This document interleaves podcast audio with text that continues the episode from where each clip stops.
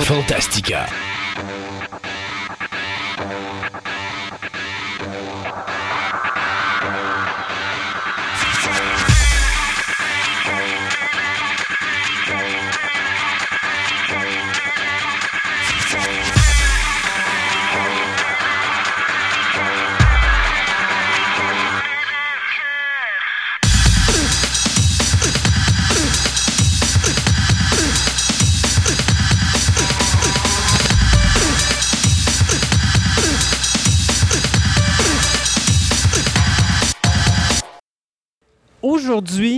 Je me sens vieillir de beaucoup. Je célèbre le 20e anniversaire de mon bébé qui est Fantastica. 20 ans d'histoire et j'ai une chance incroyable parce que je suis bien entouré présentement. J'ai, euh, je dirais, à peu près la moitié de mon équipe qui est autour. Ah, quasiment, là. Facilement. hein. J'ai M. Hébert qui fait de l'anthropologie avec nous. J'ai Andréane qui est notre archéologue qui va nous parler tantôt de la fête de l'Halloween. Ça prenait une archéologue pour nous en parler. Marie-Camille qui est là aussi. Bonjour Marie-Camille. Allô? Ah, je savais que j'allais avoir ta voix sur l'émission aujourd'hui, qui nous parle musique habituellement. Puis Julien, on veut pas t'entendre, on t'a assez entendu tantôt. Donc, Monsieur Hébert, bonjour aussi. Bonjour. Super. Euh, 20 ans. Euh, 20 ans. Euh, plus précisément, le 30 octobre 1997, j'ai eu la chance de créer à Fleur de Lys un événement d'Halloween qui s'appelait Fantastica, à qui j'ai donné le nom Fantastica. C'est une longue histoire parce qu'on va faire ce cours, mais ça a commencé parce que je devais faire partie d'un salon. Et euh, c'est un salon de science-fiction, horreur, fantastique. Ben, arrêtez, c'était science-fiction. Et euh, j'avais préparé un événement à travers cet événement-là, qui devait être un événement de remise de prix pour les meilleurs films dans le domaine de la science-fiction, de l'horreur et du fantastique. Et finalement, à un moment donné, je pense c'est deux ou trois semaines avant euh, que la date de l'événement arrive, je reçois un téléphone de l'administration du centre commercial qui me dit euh, Christophe, on voudrait te rencontrer. Euh, J'ai dit OK, parfait. Et donc, je m'en vais au bureau. Et euh, là, on me dit écoute, parce qu'il faut comprendre que une des personnes avec qui je travaillais, qui était Gontran euh, Drouin, qui était le frère de la directrice du marketing de Fleur de Lys, avait vu mon plan que j'avais fait. Puis j'étais un gars de cinéma, j'étais un gars de TV, j'étais un gars de radio, donc j'avais fait un découpage technique à la seconde près, avec, OK, de telle heure à telle minute, il y a telle personne qui rentre sur scène, puis voilà telle chose qui va être faite, la remise de prix à telle heure, tel moment, tatati Comme ton plan pour notre émission spéciale. Non, non, euh, ça c'est ça c'est ba- basic là, mais j'avais vraiment fait de quoi un peu comme quand j'ai fait j'ai vendu le show Fantastica la première fois au, euh, au poste de Simi 1037. Euh, Dominique à l'époque m'avait dit Christophe, écoute, je vois des professionnels m'amener des shows radio, j'ai jamais vu quelqu'un m'amener avec quelque chose d'aussi précis que ce que tu m'amènes toi aujourd'hui. Fait que c'est là qu'il m'avait dit je te donne la chance parce que tu es trop bien organisé pour être un gars qui fait ça à, à l'aveuglette. ouais. Donc, la directrice du marketing, Isabelle Drouin, m'amène dans, son bureau. Et puis, on s'assoit, puis elle m'avait demandé d'amener toutes mes affaires. Fait que j'amène mon découpage technique, puis elle commence à prendre ça. Puis j'avais vraiment un gros découpage technique fait comme euh, un synopsis de film ou un découpage technique de film avec des petites images. J'avais le temps avec le texte, puis qu'est-ce que la personne devait faire, puis le son, puis la musique et tout, et tout, et tout. Et puis finalement, elle dit Écoute, elle dit, je vais être honnête avec toi, la personne qui organise ton événement, j'ai pas de nouvelles. On est à trois semaines de l'événement. On sait pas qu'est-ce que ça va, euh, qu'est-ce qui va se passer. Alors, je prends la peine de t'enlever de l'événement et je te donne ton événement à toi. Je dis Isabelle, si ça te dérange pas, j'aimerais ça que tu contactes cette personne-là avant, que tu lui demandes où elle en est rendue pour être sûr. Parce que là, moi, je fais partie d'un événement, je suis quand même une personne qui est loyale, donc je laisserai, j'abandonnerai pas quelqu'un comme ça. Elle dit OK. Elle appelle le bonhomme. Elle me rappelle dans la soirée, je pense quelque chose comme 10 minutes après pour me dire Écoute, je viens de parler au gars qui s'organise avec l'événement. Il n'y a rien de fait, il n'y a rien de prêt. Je t'enlève de l'événement et je t'en donne un. OK. Elle dit Là, tu vas me dire ce que tu as là, tu as besoin de combien pour le faire? Bon, ben, je dis Écoute, laisse-moi penser à quelque chose, je te rappelle, on prend un rendez-vous, je m'en vais dans ton bureau. Là, je me dis, elle paye pour ma scène, elle paye pour mes affaires, pour que je fasse une présentation de prix qui va être un après-midi. Je m'en vais la voir, j'ai dit, écoute, ça coûterait ça pour la scène qui était, mettons, 3000 Ben, si pour 1000 de plus, sais-tu quoi? Euh, Je te fais un événement de 4 jours. Puis j'ai des stands, puis j'ai des ci, puis j'ai des ça. Elle dit, OK, parfait. La semaine après, j'arrive avec mon découpage de salon, tout est prêt. Fantastica est né là. Et une semaine après, le 30 octobre, j'avais les fêtes. Fait qu'en trois semaines, j'ai monté un salon, mon premier. Et euh, l'anecdote que tout le monde connaît de ce premier salon-là, c'est que la première journée, euh, on avait un tirage de costumes avec tous les marchands du centre commercial de Place Fleur de Lys, parce que ça s'appelait Place Fleur de Lys à cette époque-là. Et euh, je devais passer avec mon appareil photo parce que je suis photographe. Alors, je faisais les photos des costumes et je me suis tapé un empoisonnement alimentaire. Et je devais, malade comme un chien, euh, m'en aller de magasin en magasin faire les photos parce qu'en fin de journée, il fallait qu'on donne le prix du meilleur costume et on avait la présentation des costumes le, le jeudi soir. C'est l'anecdote de Fantastica, ma première édition. Vous savez, quand on dit que quand on fait une première édition, tout va mal, la première journée, tout a mal été. Ça a continué comme ça, mais l'événement a été un gros succès. Les gens ont aimé ça. Et ça l'a. Euh, je pense que 24 heures après la première édition, j'ai eu un téléphone pour dire Tu reviens à mon bureau et il y aura une édition 98. Et il y a eu une édition 99. Et en 2000, on a atteint le paroxysme où est-ce que Fantastica a pratiquement battu euh, la quantité de gens ont ramené le Festival de la bande dessinée francophone de Québec dans le centre d'achat qui avait lieu à ce moment-là à Fleur de Lys. Donc, euh, ça a été quatre années superbes. Et malheureusement, bien, en 2000, euh, la directrice du marketing a quitté le centre d'achat et, bien sûr, le centre d'achat a changé de visibilité ou de vision. Donc, il n'y avait plus d'événements vraiment dans le centre commercial. Et donc, il a fallu se trouver un autre endroit. On avait trouvé la pyramide pour faire une cinquième édition. et après cette cinquième édition-là, l'événement à pyramide n'avait pas été un trop gros succès. Puis on a décidé, j'ai décidé de mettre un terme à Fantastica à ce moment-là. Et en même temps, ben, j'étais devenu le directeur général du festival à bande dessinée. Fait que là, j'avais beaucoup trop de responsabilités. Fait que Fantastica, pour moi, était rendu comme trop. Mais je voulais pas tuer l'événement comme tel. Je voulais garder le nom Fantastica vivant. Puis ça va me prendre deux ans à revenir à créer autre chose avec ce nom-là en question. L'avantage de Fantastica, l'événement, c'est que ça m'a permis d'amener des gens à Québec, euh, des vedettes. Donc, on a eu quand même José de Braga qu'on a eu dans notre événement. Euh, Eugene Wesley Roddenberry, qui était le fils de euh, Gene Roddenberry, le créateur de Star Trek. Puis on a eu aussi à droite et à gauche des auteurs qui sont venus nous voir, dont bon, les noms m'échappent là, mais on s'était associé avec la maison d'édition à lire qui existe encore, qui est une maison d'édition de livres d'horreur à Québec. Et donc, on a vu quand même beaucoup de personnalités qui étaient venues se joindre à notre événement autour des, au cours des cinq ans de l'existence de Fantastica, l'événement. En 2003, je me ramasse euh, dans le Haut-Beauport, euh, le Haut-Charlebourg plutôt, je devrais dire, dans le Haut-Charlebourg, pas loin du lac Beauport, et euh, je rencontre Dominique, qui à ce moment-là est le directeur général de. D'ailleurs, c'est le fun, pendant qu'on placote, j'ai M. Hébert, j'ai Andréane, j'ai Marie-Camille, j'ai Julien et j'ai Sébastien. Et Yann vient d'arriver, notre animateur de jeux de société, qui va dire un petit bonjour à tout le monde. Bonjour! Hey! Fait que lui, on va se revoir tantôt pour euh, parler de jeux de société, Yann. Donc, euh, je m'en vais voir. Euh, en fait, dire, ça a commencé plus drôle que ça. Ça a commencé avec quelqu'un qui a osé me dire Christophe, tu sais pas c'est quoi faire de la radio, tu nous dis que tu fais du film, tu fais de la télévision, mais tu seras jamais capable de faire de la radio. Faut jamais que tu me dises à moi de pas faire quelque chose ou que je suis pas capable de faire de quoi, parce que je vais le faire. C'est la pire affaire à faire.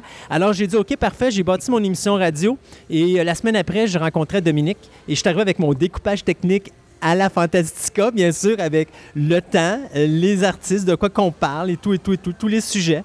Puis là, l'émission, si on parle de temps de chronique, mais si on a temps de chronique, on va changer notre chrono. Ça fait que j'avais trois, quatre découpages techniques dans le même document qui est à peu près euh, un demi-pouce d'épais.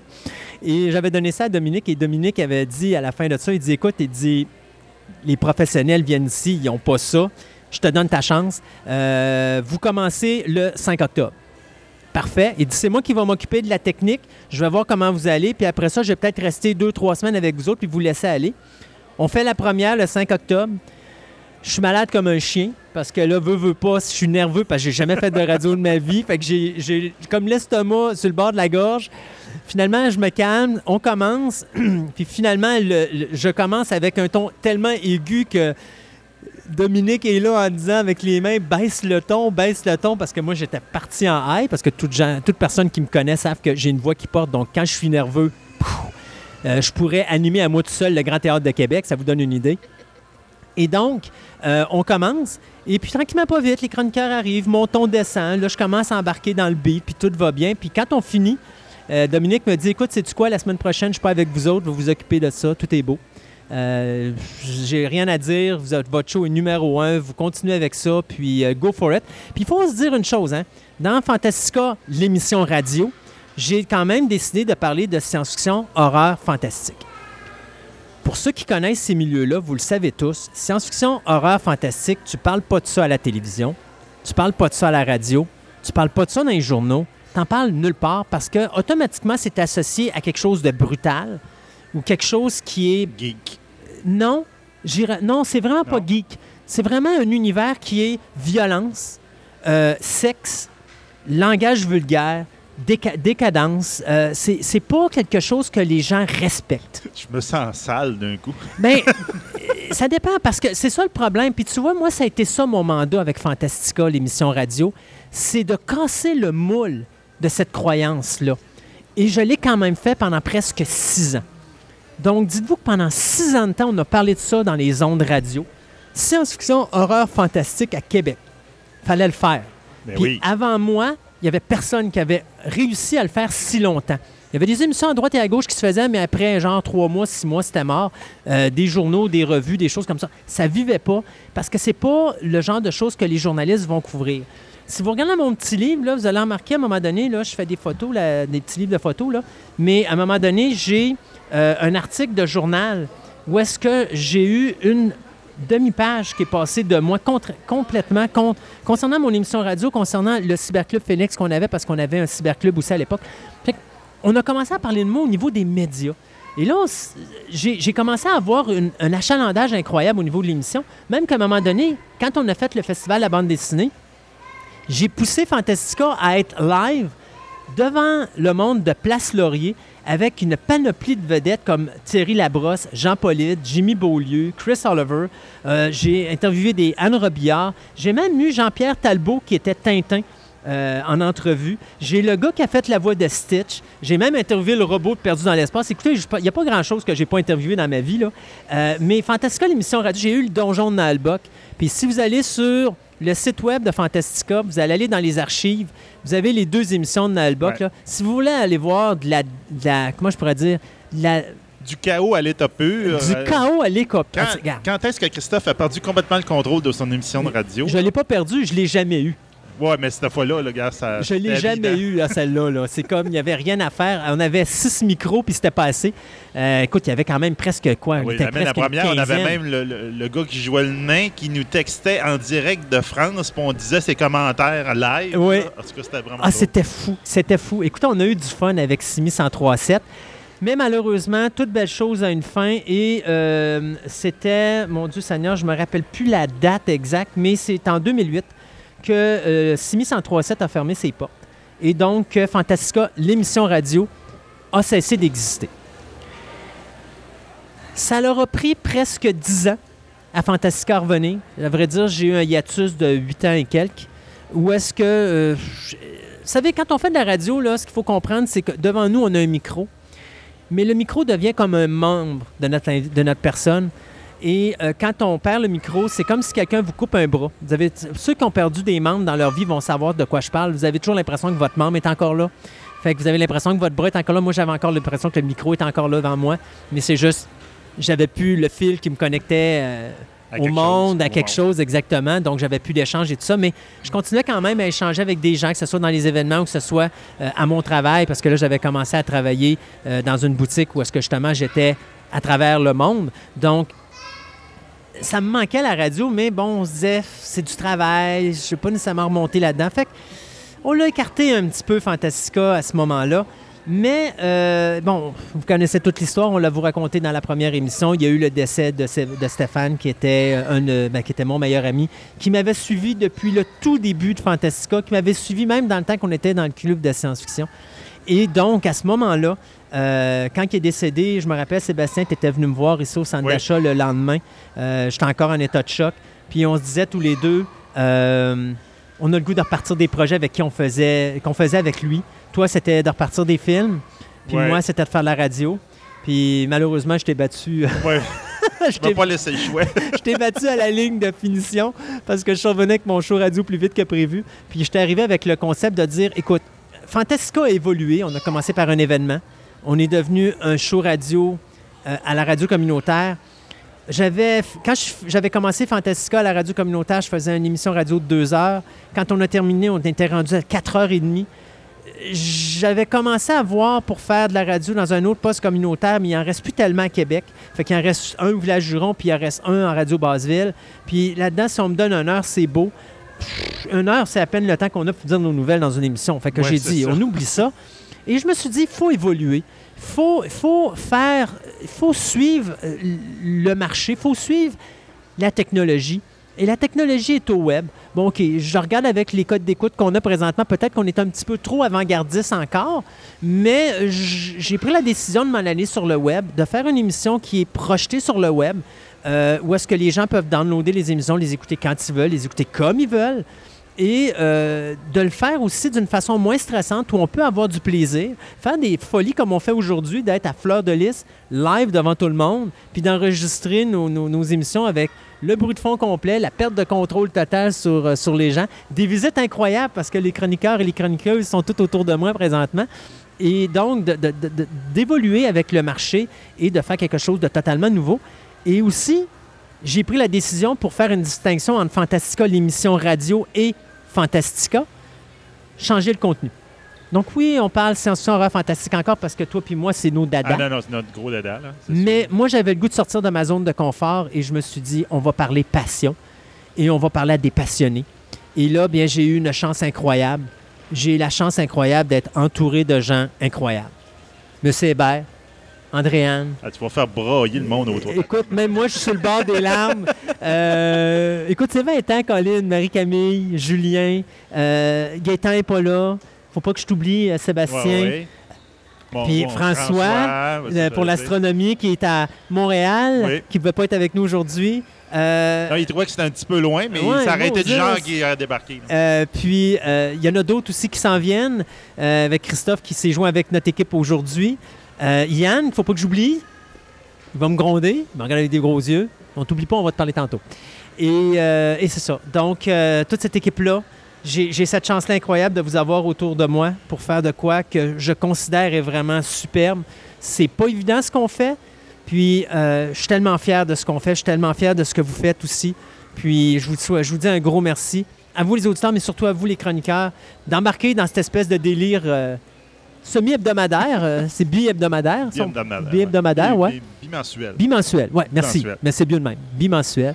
Euh, et là, mais c'est beau, là, ça fait 16 minutes que je parle, mais je veux laisser parler mes chroniqueurs et mes chroniqueuses ah, mais aussi. ça t'entendre. Hein? Oui, j'aime ça m'entendre, c'est vrai.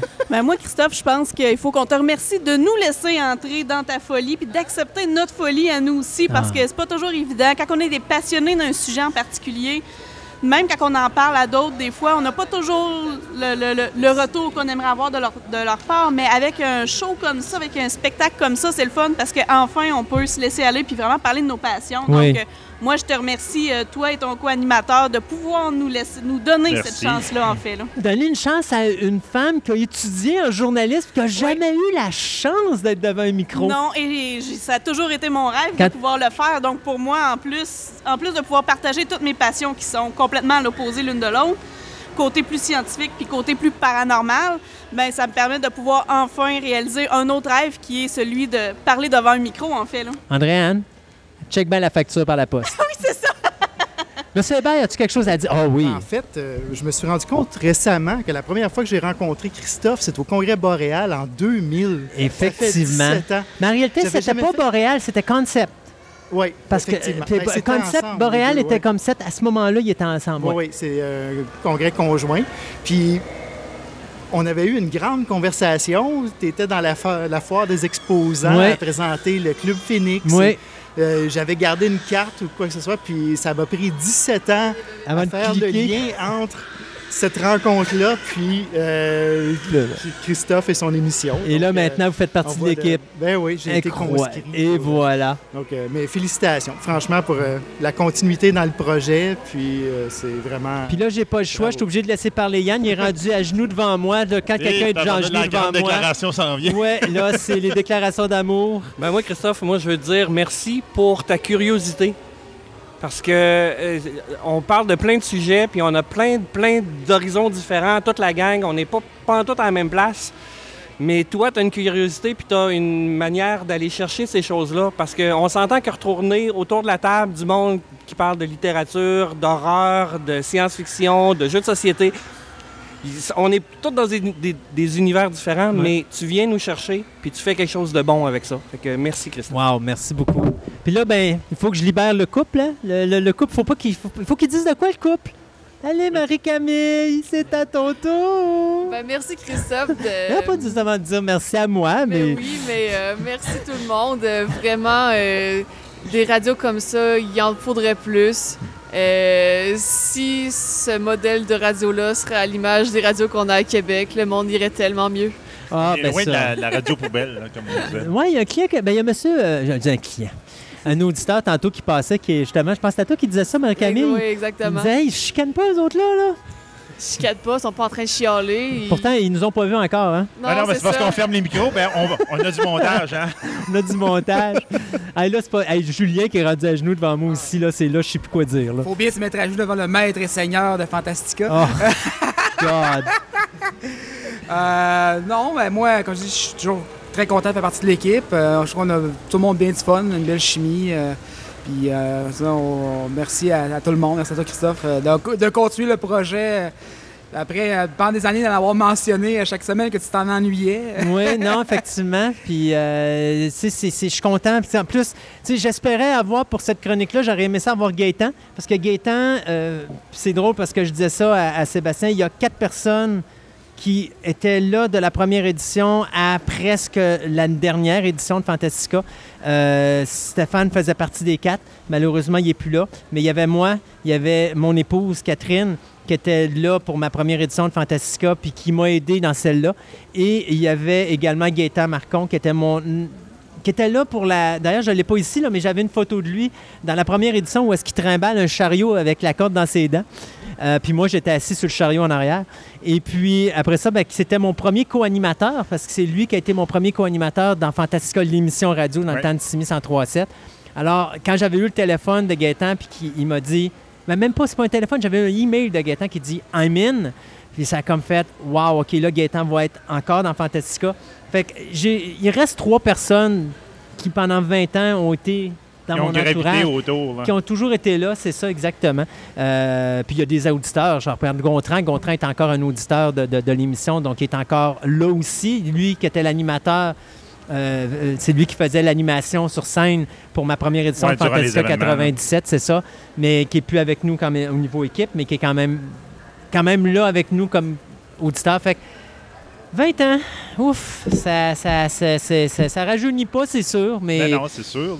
Mais euh, moi aussi, je vais te dire un gros merci quand même, parce que là, tu m'as rentré dans ton euh, dans l'univers à plein pied. Là. Ouais, l'univers fou de Christophe. Ouais, c'est ça, que moi, j'étais comme à temps partiel, mettons, à l'émission de télévision à Simi dans le temps. Là. La radio, tu veux dire? Oui, la radio, excuse. La radio, l'émission de radio euh, originalement. J'étais comme, ben, un mois par mois, j'étais un, chroniqueur avec Stéphane. Oui, puis c'est grâce à toi qu'on a eu les le donjon de Nalba, pas une fois, mais deux fois, parce que c'est toi qui as fait le lien à chaque fois. Ah oui, oui, c'est ça. Là, la fois qu'on a trouvé, j'ai fallu que j'y ah, cherche parce que c'était perdu. Il faut la nommer, cette anecdote-là. On, fait Fantastica, l'émission radio. L'émission était de, le dimanche de midi à 2 heures. Oui. Et là, tu m'appelles à midi moins quart.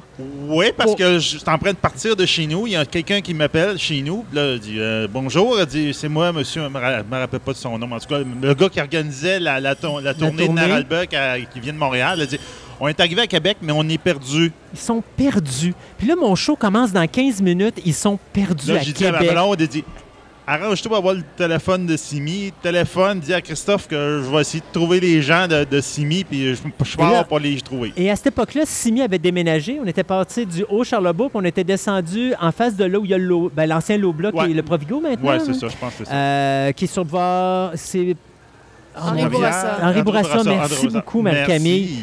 Euh, à défaut d'avoir encore ta voix sur cette émission-ci une autre fois. Euh, et donc, il s'était perdu devant le cinéma de Beauport, le cinéplex de Beauport. Vous êtes où? Là, j'ai dit, ben, on a un cinéma en face de nous autres. Euh, on est, il y a une SAQ, puis il y a un Canyon Tire. Je dis, ah, OK, c'est beau, vous êtes sur Duplessis. Ben, regarde, restez là, là. Je vais il n'était pas sur Duplessis, il était sur Capital. Il non, non, il était sur Duplessis. Il était à Beauport. Non, non, il était, non, non, il était sur Duplessis. Il était sur Duplessis. Duplessis en face des cinémas. OK. Donc là, je dis, c'est bon, reste là, je vais aller vous chercher. Donc là, je dis à blonde, appelle Christophe, essaie de leur rejoindre 18 qu'on va être en retard à la radio, et je vais essayer de les trouver. Je m'en vais là. Là, j'ai dit, je cherche, je dis, c'est où, sont où? Puis là, je vois une gang qui joue du banjo, puis qui danse dans le stationnement de la SAQ. là, j'ai fait, bon, je pense que j'y ai trouvé mes, mes bonzos français qui viennent d'arriver. Là, on jase un petit peu. Tu sais, beau, viens temps à deux autos. On arrive à retourner jusqu'à la radio. Puis là, on arrive bing bang dans le studio. là, que euh, L'émission avait déjà commencé. puis- Ouais. Mais ils sont rentrés et puis ça a été le cafarnaum depuis ce temps-là. Ah oui, ça a été épouvantable. Mais on les a reçus l'année suivante où ils étaient Encore. revenus. Puis là, au moins, ils se sont pas perdus. Ils connaissaient la place. Exact. Puis ça a été un peu, un peu, juste un petit peu moins là. Un pire. petit peu moins Une pire. petite affaire moins ça, pire. je vais essayer de le remettre online un jour, mais on a Ouais. le vidéo de Oui. cette deuxième émission On va avec s'arranger. Clara Albuck. J'avais tout tapé sur euh, On va sur s'arranger. De toute façon, j'ai encore en tête un projet d'ouvrir euh, Fantastica YouTube version, euh, où est-ce qu'on mettra l'émission avec des images, mais euh, je travaille là-dessus. Je suis pas technologique, fait que c'est plus long pour moi, vous me pardonnerez. 20, 20 ouais, tu peux bien il va pas avoir de photo, il va pas avoir son image. Alors, euh, joyeux anniversaire, Fantastica. Euh, T'es mon bébé. Et puis, euh, on espère avoir un autre 20 ans avec toi.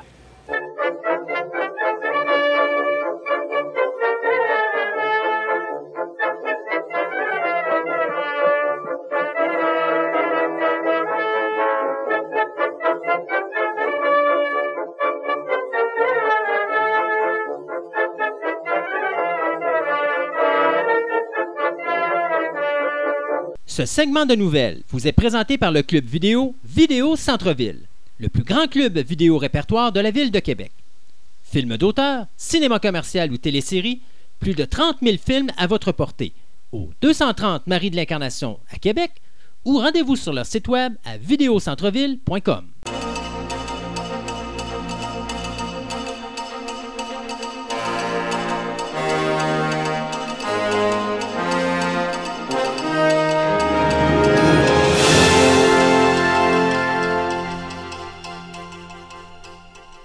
Pour commencer ce deuxième segment de nouvelles, on va rectifier deux choses. D'abord, Sébastien, j'avais raison. oui, mettons que tu avais pas mal raison. Partiellement raison. En fin de compte, Electric Dream, j'ai rien pour vous dire qu'Electric Dream, euh, effectivement, ça a commencé au milieu de septembre. Na, ce qui annonçait en grande pompe sur Internet, etc., c'est la deuxième moitié de la première saison. La maudite habitude qu'ils ont que non, on fait pas. On, on, split la série, la saison 1 en deux segments qui sont distancés de plusieurs mois. Puis là, après ça, ils font ça en grande pompe. La deuxième, saison. ils disent la première saison. C'est pas vrai, c'est la deuxième moitié. C'est la deuxième moitié, mais c'est la première saison. La moitié, la deuxième, soit Deuxième partie, moitié de la euh, première saison. va sortir en 2018. Puis après ça, l'année la d'après, ça va être la première moitié de la deuxième saison. C'est ça. OK. Il prépare sa- saison 1, saison 2. Là. Ah, maudit Et de mon côté, j'ai trouvé le film dont je voulais parler Oui, tantôt ça a avec une minute après Ben oui, l'extinction des micros. toujours de même. Le film avec Don Johnson qui parle à son chien, c'est A Boy and His Dog. Donc, euh, si vous voulez voir ça, amusez-vous avec ça. Mais je vous le dis tout de suite, c'est un film des années 80. Donc, euh, deuxième segment des, des nouvelles. Écoute, on va toujours rester dans l'horreur. Pourquoi pas? On va parler de M. Harvey Weinstein. Je le sais, son nom, c'est Harvey Weinstein, mais moi, je considère que c'est le Frankenstein d'Hollywood présentement. Donc, Harvey Weinstein, je l'appelle comme ça. Euh, vous euh, vous rappelez de cette histoire écœurante où est-ce que notre ami Weinstein a probablement... en tout cas, il a abusé sexuellement pas mal d'actrices à Hollywood et des productrices et des scénaristes. Ah, et, c'est enfin, même pas rien que de l'abus sexuel. là. C'est Mais- pire que ça. là. Te rappelles-tu ce que j'ai dit à la dernière émission? Check bien ça, mon homme. La course débouler. aux sorcières va décoller à Hollywood. J'ai juste pas été assez loin. Parce qu'elle pas été assez large. Non, ben non, j'ai pas été assez loin. Crime, à Québec, on peut pas faire autrement qu'être comme les autres. hein. Il faut absolument qu'on soit des victimes, nous autres aussi. Fait qu'on a amené nos... euh, c'est quoi, donc, euh, Salvaille, euh, les Salvaille. parents et compagnie. Enfin, regarde, on est rendu qu'au Québec, on a des monstres autant qu'à Hollywood. C'est Lozon, l'autre. Ah, regarde, regarde, c'est complètement ridicule. Là. Ça compare pas à ce qui s'est passé avec, euh, avec euh, Weinstein. Lo- Lozon, ça ressemble un petit peu comme Weinstein Ouais, parce qu'il y a eu la- des agressions sexuelles. même. Après ça, les autres, ça, je dirais que c'est du. De euh, l'exhibitionnisme, en tout cas, ça. mais c'est un. Mais dit, pour en venir avec pas- notre ami... euh, mais c'est ça. notre ami Frankenstein Junior. Euh, juste vous dire, vous savez, on parlait de conséquences un petit peu. Euh, je vous disais, je pense pas que ça va en cours, cette histoire-là, parce que c'est des dire que. Puis déjà, les avocats de Weinstein ont fait une bonne job de nettoyage en faisant signer aux femmes des, des contrats de tu ne parles pas. Ferme ta gueule, ça donne sinon, ouais. c'est ça, on te donne l'argent ou sinon on va te l'enlever ton argent puis on va aller te poursuivre en cours puis on va te démolir, Fais-nous confiance. Mais c'est quand même, il y a euh, quand même des choses qui se passent. Donc, un, euh, il a été licencié de sa compagnie, donc la Weinstein Company. Euh, sa femme l'a quitté, Dieu merci. Il y a quelqu'un licencié sur cette planète. Et euh, il y avait des rumeurs que la compagnie était à vendre. Là, tout le monde a dit non, non, non, chez les Weinstein, c'est pas vrai, on vend pas la compagnie. La compagnie est belle et bien à vendre. Oui. Je peux vous dire que si quelqu'un donne 25 cents pour ça, ça va être beau. Euh, parce que tout le monde à Hollywood présentement euh, se tasse de la, de- des Ben, je Weinstein. te dirais qu'en ce moment, c'est le même problème avec euh, le Festival Juste pour rire.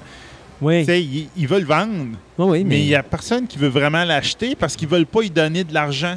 mais il n'y a pas Ils juste veulent ça. pas lui donner la Ouais. de partir avec des millions. Donc Ben, là, c'est comme... qui donc? Ah, mon Dieu, j'ai. OK, Kevin Smith a fait une réflexion cette semaine. J'ai dit, Kevin, tu es à 50% intelligent tu es à 50% imbécile. Il dit, je m'entends à donner tout l'argent, des- à redonner au Weinstein tout l'argent qu'ils m'ont donné. Moi, c'est-tu quoi? Si j'arrêtais Kevin Smith, j'aurais dit, je m'entends à prendre tout l'argent que j'ai eu des Weinstein, mais je vais le donner à un regroupement de femmes qui ont été abusées sexuellement. Ouais, ça, ça aurait été mieux encore. Ça aurait été crissement mieux que de redonner ça au casse de bain qui a commis le crime. C'est personnellement, je trouve que j'aime bien Kevin Smith, mais là-dessus, il a vraiment manqué le bateau. manqué, là. ouais. Il aurait vraiment dû prendre cet argent-là et le donner aux femmes qui sont victimes d'abus sexuels que de commencer à redonner ça au gars qui est le- un abuseur sexuel lui-même. Euh, ceci dit, Hollywood, c'est pas vraiment fini. Ça commence. Alors, vous savez, je vous ai parlé que euh, y avait une compagnie euh, qui s'appelle Amazon Studio. Et la semaine dernière, euh, pas la dernière la semaine dernière, mais la dernière émission, je vous disais que le gars qui dirige cette compagnie-là, euh, oui, c'est ça, c'était Roy Price, qui avait été remercié de ses services, qui a été mis dehors. Euh, dans la même compagnie, le chargé de projet, Joe Lewis, euh, Lewis, pardon, Joe Lewis, vient de se faire mettre à la porte pour la même affaire. Mais pourquoi, pourquoi tant qu'à en avoir deux, là? pourquoi en avoir deux, pourquoi pas y aller, hein? jamais 203 comme on dit. ça. Alors Conrad Riggs, qui lui s'occupait des programmes non scénarisés encore, lui aussi est accusé d'abus sexuels et lui aussi a marqué. Coudonc, finalement, Amazon Studio, qui était en association avec les Weinstein, puis qui essaye de se débarrasser des Weinstein du On, mieux. on sait qu'est-ce qui se passait dans les pâtés de Noël. Là. Ben oui, ou encore Weinstein était prolifique, puis c'est sa- c'est c'est tous ses enfants qui sont rendus dans la même compagnie, je sais pas, là, mais euh, en tout cas, c'est- présentement, ça regarde pas bien pour Amazon Studio. J'ai l'impression que ça va être la prochaine compagnie qui risque d'être à vendre. Euh, et aussi, euh, ben non, c'était pas mal ça. Je pense que j'ai assez dit de bêtises là-dessus. Il n'y a rien d'autre à dire. Ah oui, non, il y a une autre affaire qui est très importante à dire là-dessus. Quoi, Mist a été cancellé? Le Mist a été cancellé, mais c'est encore, c'est moins horrifiant que ça. Un réalisateur scénariste américain du nom de James Toback. Ça, c'est le gars qui nous a donné le scénario de Bugsy, puis qui a ré- réalisé le film Black and White et Tyson. Il est accusé d'avoir agressé sexuellement 38 femmes. Des actrices, des serveuses, des étudiantes, des hôtesses de l'air. Allez-y, allez-y pas. Un autre casse de bain à Hollywood. Je vous le dis, là, c'est pas fini. On va en entendre parler encore longtemps de Non, cette non, histoire. c'est une vague, un tsunami en ce moment. Je, je- écoutez, je vous le dis, là, je profitais de l'Halloween pour finaliser ce dossier-là parce que je ne parlerai plus de ça, à moins vraiment qu'il y ait quelque chose de majeur. Mais Hollywood est un univers qui est excessivement hypocrite. Tout le monde à Hollywood le savait, tout le monde le sait encore. Je, je me rappelle d'une entrevue que j'ai vue avec Quentin Tarantino, où est-ce que Quentin Tarantino dit « Je le savais, puis j'ai rien dit ».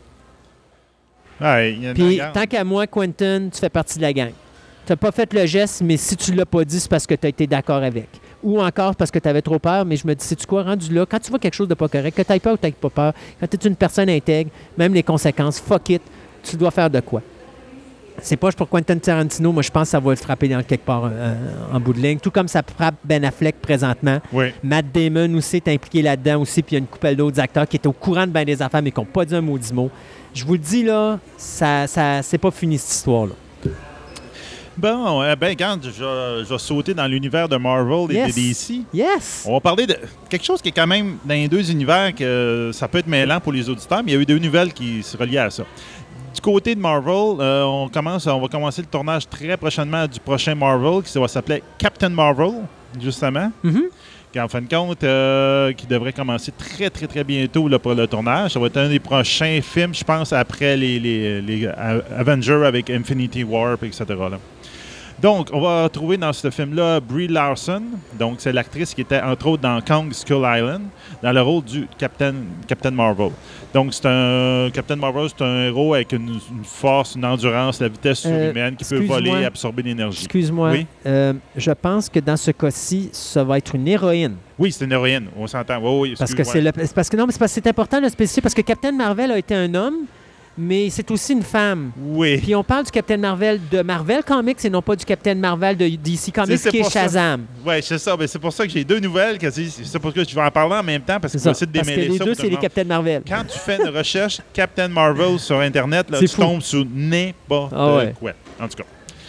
Donc, euh, c'est justement, il ne faut pas confondre, comme Christophe l'a dit, l'univers DC, qui a un autre personnage qui s'appelle Captain Marvel aussi. Donc, l'équipage de tournage de ce film-là est féminin, donc en arrière de la caméra ainsi qu'en avant. Donc, moi, ça me fait penser aussi euh, pas mal qu'ils veulent essayer de rivaliser avec Wonder Woman de DC. Là. Mhm. Euh, ils veulent essayer d'atteindre la même ouais, genre de cible. sûr. Mais ils seront pas capables avec Captain Marvel. Ben, on verra. Pas avec Captain Marvel. Ben, ben, on s'entend que le personnage est moins intéressant. Ouais. Ce qui va être intéressant dans cette Captain Marvel, c'est que c'est tout le background en arrière de ça. Donc, on, sait maintenant que l'action va se passer en 1990, qu'il y a un autre personnage de Marvel qui va apparaître là-dedans, ça va être Nick Fury, joué par Samuel L. Jackson. Et donc, euh, là-dedans, on vient d'apprendre que le méchant va être joué par euh, Ben Mendelsohn, qui en fin de compte est un des personnages qui jouait dans l'Empire, dans Rogue One. Puis aussi, euh, puis il va aussi dans le futur film de Ready Player One, là, qui va jouer aussi dans ce rôle-là. Donc, quel méchant qui va pouvoir jouer, mais c'est surtout le fait, le méchant qui va jouer, c'est ça le buzz en ce moment, c'est que ça va être un Skrull. Un Skrull, Skrull, je sais pas comment ça s'appelle. Il faudrait avoir Gaëtan pour avoir le, le bon terme. Là. De? Skrull. S-K-R-U-L-L. Les- Skrulls. Les Skrulls. Les ouais, c'est comme ça qu'ils le prononcent. Ouais. Donc, dans les Skrulls, dans l'univers de Marvel, c'est une race extraterrestre qui peut changer de forme et euh, ainsi personnifier même jusqu'aux super-héros avec leur incluant leur plus haut pouvoir. OK? Les, Dans la les série de comics- Némésis des cris. Oui, ben, des Oui, cris en français, effectivement. Donc, dans la série de comics, euh, il y avait même infiltré les Avengers, remplacé certains des membres des Avengers pour pouvoir euh, préparer la- une ava- invasion de la Terre. Donc, ça laisse supposer, comme le film se situe en 1990, que les Skrulls, ça se pourrait qu'ils aient infiltré déjà l'univers de, de- de Marvel et donc peut-être des héros qu'on va, euh, qui sont déjà Ouais, dans les ça, films ouais, ça, ça puissent être ressemble à. Mon Dieu, c'est quoi l'univers qui ont fait ça? le- c'est pas le Secret Wars, mais en tout cas, il y a, une, il y a un Il y a un segment univers, qui a été fait ça. dans les comics où est-ce que justement on s'est rendu compte que plein de personnages de Marvel avaient été tués puis remplacés par les, les Skrulls. Donc, moi, ça ne m'étonnerait pas là, que dans Avengers, les deux, les deux prochains Avengers, qui avaient Infinite War, là, qu'il y a Mhm. des héros qui meurent, puis qu'il y en a au moins un là-dedans qui meurt, puis il se change en ouais. Puis là, c'est ça qui va comme rentrer toute le deuxième la deuxième série Mhm. d'histoires de Marvel après. Donc, c'est pour ça que ça fait un gros buzz Ouais. en ce moment dans les amateurs. Ben oui. Ils se demandent, là, Hum, on vient peut-être de voir le pic de la suite après Infinite War, qu'est-ce Ouais. que ça va donner? Les Skrulls sont, euh, sont reconnus dans les histoires des Fantastic Four Oui, principalement. parce que euh, euh, Johnny Storm s'est marié avec Alicia Masters à un moment donné pour s'apercevoir que Alicia Masters n'était pas Alicia Masters, mais euh. Lila, je pense, si je me trompe pas, qui était une Skrull. Mm. Fait que Ouais, ben c'est ça, là. Donc, du côté de DC, Puis je peux déjà te confirmer Ouais. qu'il y a officiellement un personnage des Avengers qui va mourir soit dans le 3, soit dans le 4. ah, c'est sûr. C'est officiel parce que l'annonce a déjà été faite sur le web là-dessus. Ouais. On ne vendra pas de punch. Ben, on peut pas parce qu'ils donneront pas, puis de toute façon, euh, c'est pas l'idée, mais on le sait qu'il y en a un on personnage a- qui va sauter. on, sait qu'il y en a plusieurs qui vont ça. mourir même. Ça Ah m'étonnerait pas, moi. Si tu aimes Bruxelles. Ouais, ben, comme, regarde, vite, vite de même, là, je te dirais que Tony Stark, là, ça fait un bout que. euh, mais notre, Tony- euh, Tony, L'acteur de ouais. Tony Stark, il veut peut-être tirer sa révérence Ouais, de mais cet univers-là. là. ils peuvent, ils peuvent garder Tony quand même dans un mode plus superviseur, puis il fait pas beaucoup. Il fait juste une apparition comme il a fait avec euh, Spider-Man, c'est Homecoming. peut-être. Puis il coûte moins cher. Puis à ce moment-là, il est quand même capable de faire un rôle un peu comme euh, Nick Fury. Samuel L. Jackson dans le rôle de Nick Fury. Ben, tu le ça, vois tu le pratiquement vois, pas, non, mais une fois ça. de temps en temps, tu le vois. puis, euh, Exactement. Peut-être de même. En tout cas, on verra bien. Donc, du côté de DC, on s'entend, euh, c'est ça comme on vient de dire tantôt, Mhm. donc il y a le personnel de Captain Marvel. Qui s'appelle Shazam. Shazam, parce que ça, ça dépend des- de l'époque Ouais. des bandes dessinées. Il changé que de nom. DC avait décidé de garder le nom Shazam au lieu de Captain Marvel pour se distinguer du Captain Marvel de Marvel Comics, mais c'est DC qui avait créé le premier, pour le la première fois le nom du Captain Marvel. Ouais, c'est Fait que c'est comme, ils ont comme fait, euh, merci beaucoup, on vous le laisse, celui-là. Ouais, ben, c'est ça. Donc, en fin de compte, euh, Shazam, en fin de compte, c'est, euh, ça compte les aventures d'un jeune de 12, à peu près 12 à 14 ans qui s'appelle Billy Batson, que lui, en prononçant le nom Shazam, se transforme en un adulte qui est un super-héros qui a à peu près les pouvoirs de Superman. Grosso modo, Ouais. ça ressemble à ça. C'est le seul individu, je pense, qui peut battre Superman Exactement. à cause ça. de la magie. Chaque lettre du mot Shazam voulant dire quelque chose, comme S, ça veut dire la sagesse de Salomon, H, de la force d'Hercule, etc., etc. Je ne nommerai pas toutes, c'est pas nécessaire. hein. Donc, Mais là, c'est un, c'est- show d'apprentissage. Tu es supposé nous apprendre ça? ah, ben, regarde, tu veux toutes les avoir? Ben oui, regarde, Ah. pas de problème. regarde. Go Donc, for it. euh, S, ça veut dire la sagesse de Salomon. Donc, Salomon pour la, la sagesse de Salomon. H, c'est pour Hercule, pour la force d'Hercule. A, c'est pour Atlas, c'est l'en- l'endurance d'Atlas. Z, c'est pour Zeus. Donc, entre autres, le- les éclairs, là, tout Uh-huh. le, le- le contrôle des éclairs, etc. D'où d'où l'éclair sur son gilet. Exactement. Euh, aussi, je pense qu'il y a un éclair quand il se transforme. Oui, exactement. Euh, A, c'est pour le courage de Achille. Fait qu'on sait comment, comment battre Shazam. On a juste à y piquer de quoi dans, dans son talon. Puis M, c'est pour Mercure, pour la vitesse de Mercure, donc incluant la capacité de vol. Donc, il a été créé en 1930. Ça a tellement pogné que ça a même dépassé les ventes de Superman à une certaine époque. DC a racheté euh, Shazam en 1970.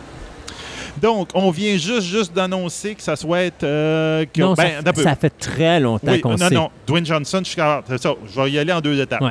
Dwayne Johnson avait déjà été annoncé pour qu'il allait faire Black Adam, qui est l'ennemi juré de Shazam. OK? Sauf que présentement, dans les plans de DC, on dirait qu'ils veulent faire un film avec Shazam, un film avec, Black Black, Adam, puis on les verra pas dans un l'autre dans les films, puis après ça, ils vont faire un troisième film où ils vont se rencontrer. ouais. Donc, on verra bien ce que ça va donner. Ce qu'ils ont annoncé là, c'est que c'est Zachary Levis qui a été casté pour jouer Bill Baxton. C'est la personne qui était dans Chuck, l'acteur principal dans Chuck. Mais Bill, Pa- Bill Baxton, il y a 14 ans. Tu veux dire, c'est lui qui va Je faire sais. Shazam? Non, non, ben, Ou ils vont le faire que ça va être un adulte qui va devenir sais pas, Shazam? je, je sais pas comment ils vont faire. Moi aussi, je disais, OK, il y a un babyface, Ouais, mais là... mais il n'y a pas la car- En tout non. cas, je sais, ils, ils ont pas, ils ont parlé de Bill Ok. Baxton. Donc là, je Ok. dis, euh, ouais, moi aussi, j'ai été embêté ça veut dire qu'ils vont nouvelle. modifier le personnage, ça sera pas un petit ado. Petit ado. Oui, ils vont le, ils vont le diminuer avec Non. les effets. Je sais Je pas. pense pas. Ah, Moi, je pense qu'ils vont aller avec un adulte. Mais moi, c'est ça. je- S'ils écartent vraiment l'idée que c'est un kid de 12-14 ans, je trouve qu'il manque le bateau complètement parce que c'est ça le fun du personnage. Ouais. C'est qu'il, oui, il y a un corps d'adulte, mais il y a une pensée d'un enfant de 12 Ouais. ans. Il voit Superman puis il va lui demander un autographe. Ouais, sauf que d'un autre, côté, ils veulent peut-être éviter de faire ce que Marvel font avec Spider-Man pour pas ressembler trop avec Spider-Man. C'est ça. En tout cas, on verra bien. DC, euh, DC sont pas très clairs dans leurs décisions ces temps-ci. Hein, il y a plein des choses dans DC ouais. qu'ils ne savent pas où ils vont. Euh, le film va être dirigé par David F. euh, San- Sandberg, puis il devrait sortir en 2019. En ce moment, euh, Zachary Lévy, vous allez pouvoir le voir dans pas longtemps, dans quelques semaines, dans Thor, dans le prochain Thor, Oui. Thor Ragnarok. Et comme on se disait tout, c'est probablement son dernier film qui va jouer dans l'univers de Marvel. Parce que là, il vient de signer, on peut Ouais. dire, avec DC, puis on ne le verra pas dans l'univers de Marvel de C'est sûr. Mais tu vois, moi, ce que j'aime, c'est quand un acteur peut se permettre de niaiser quand il passe d'un univers à l'autre. Alors, le gars qui fait Deadpool, quand il a mis sa petite, sa petite carte de Green, La- de Green Lantern euh, au début du film, là, puis tu sais que c'est parce qu'il jouait, la- il interprétait le personnage de Green Lantern, ça, j'aime ça. Surtout quand les deux compagnies acceptent de laisser ça aller. Parce que DC aurait pu dire Oh non, non, non, non, on ferait Oh, pas ça. ça, maintenant, non, non, c'est touche pas à ça, non, non. pas- Hey, tant qu'à parler de Marvel, euh, tu savais-tu ça que ça fait. Ben, il y a six ans de ça, ils ont commencé dans le côté de Marvel à faire des one-shots. À l'origine, c'était pour comme partir euh, ou aider au départ de la série télé de euh, Marvel Agent of Shield. Donc, Ouais. quand tu louais, tu achetais un film, il y avait toujours un petit one-shot avant ton film de super-héros.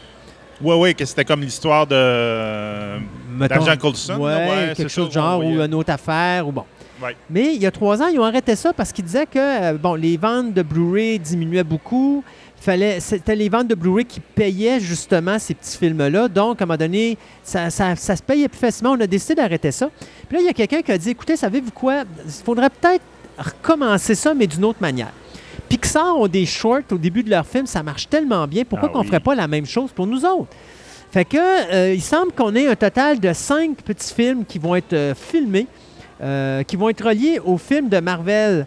Euh, mais c'est pas encore clair si on va les mettre au début du cinéma ou on va les mettre en avant des films. Mais ce qu'on sait, c'est qu'il y a cinq films qui sont tournés présentement et donc on va ramener les one-shots euh, de Marvel Comics C'est une Euh, bonne idée, c'était bon. oui, effectivement. Euh, là, on est en train de regarder si on le fait euh, avant les films, mais là, ce qu'on dit, c'est si on le fait avec les films, ça va être plus cher parce que là, il faut le faire en 3D. Donc, à ce moment-là, ça devient un petit peu plus dispendieux. C'est pas sûr que ça va être aussi viable que si on le fait pour le DVD puis qu'on continue dans cette direction-là. Il s'agira de voir qu'est-ce qu'ils vont faire, mais les one-shots de Marvel, monsieur, dame, ça s'en vient. Prenez votre temps, on va les revoir. Bon. Hey, je vais te faire donner. Euh, James Cameron, je t'ai-tu déjà donné? John, James, James, James, je n'ai qu'une chose à dire. Ton Terminator 3, il est boycotté pour moi.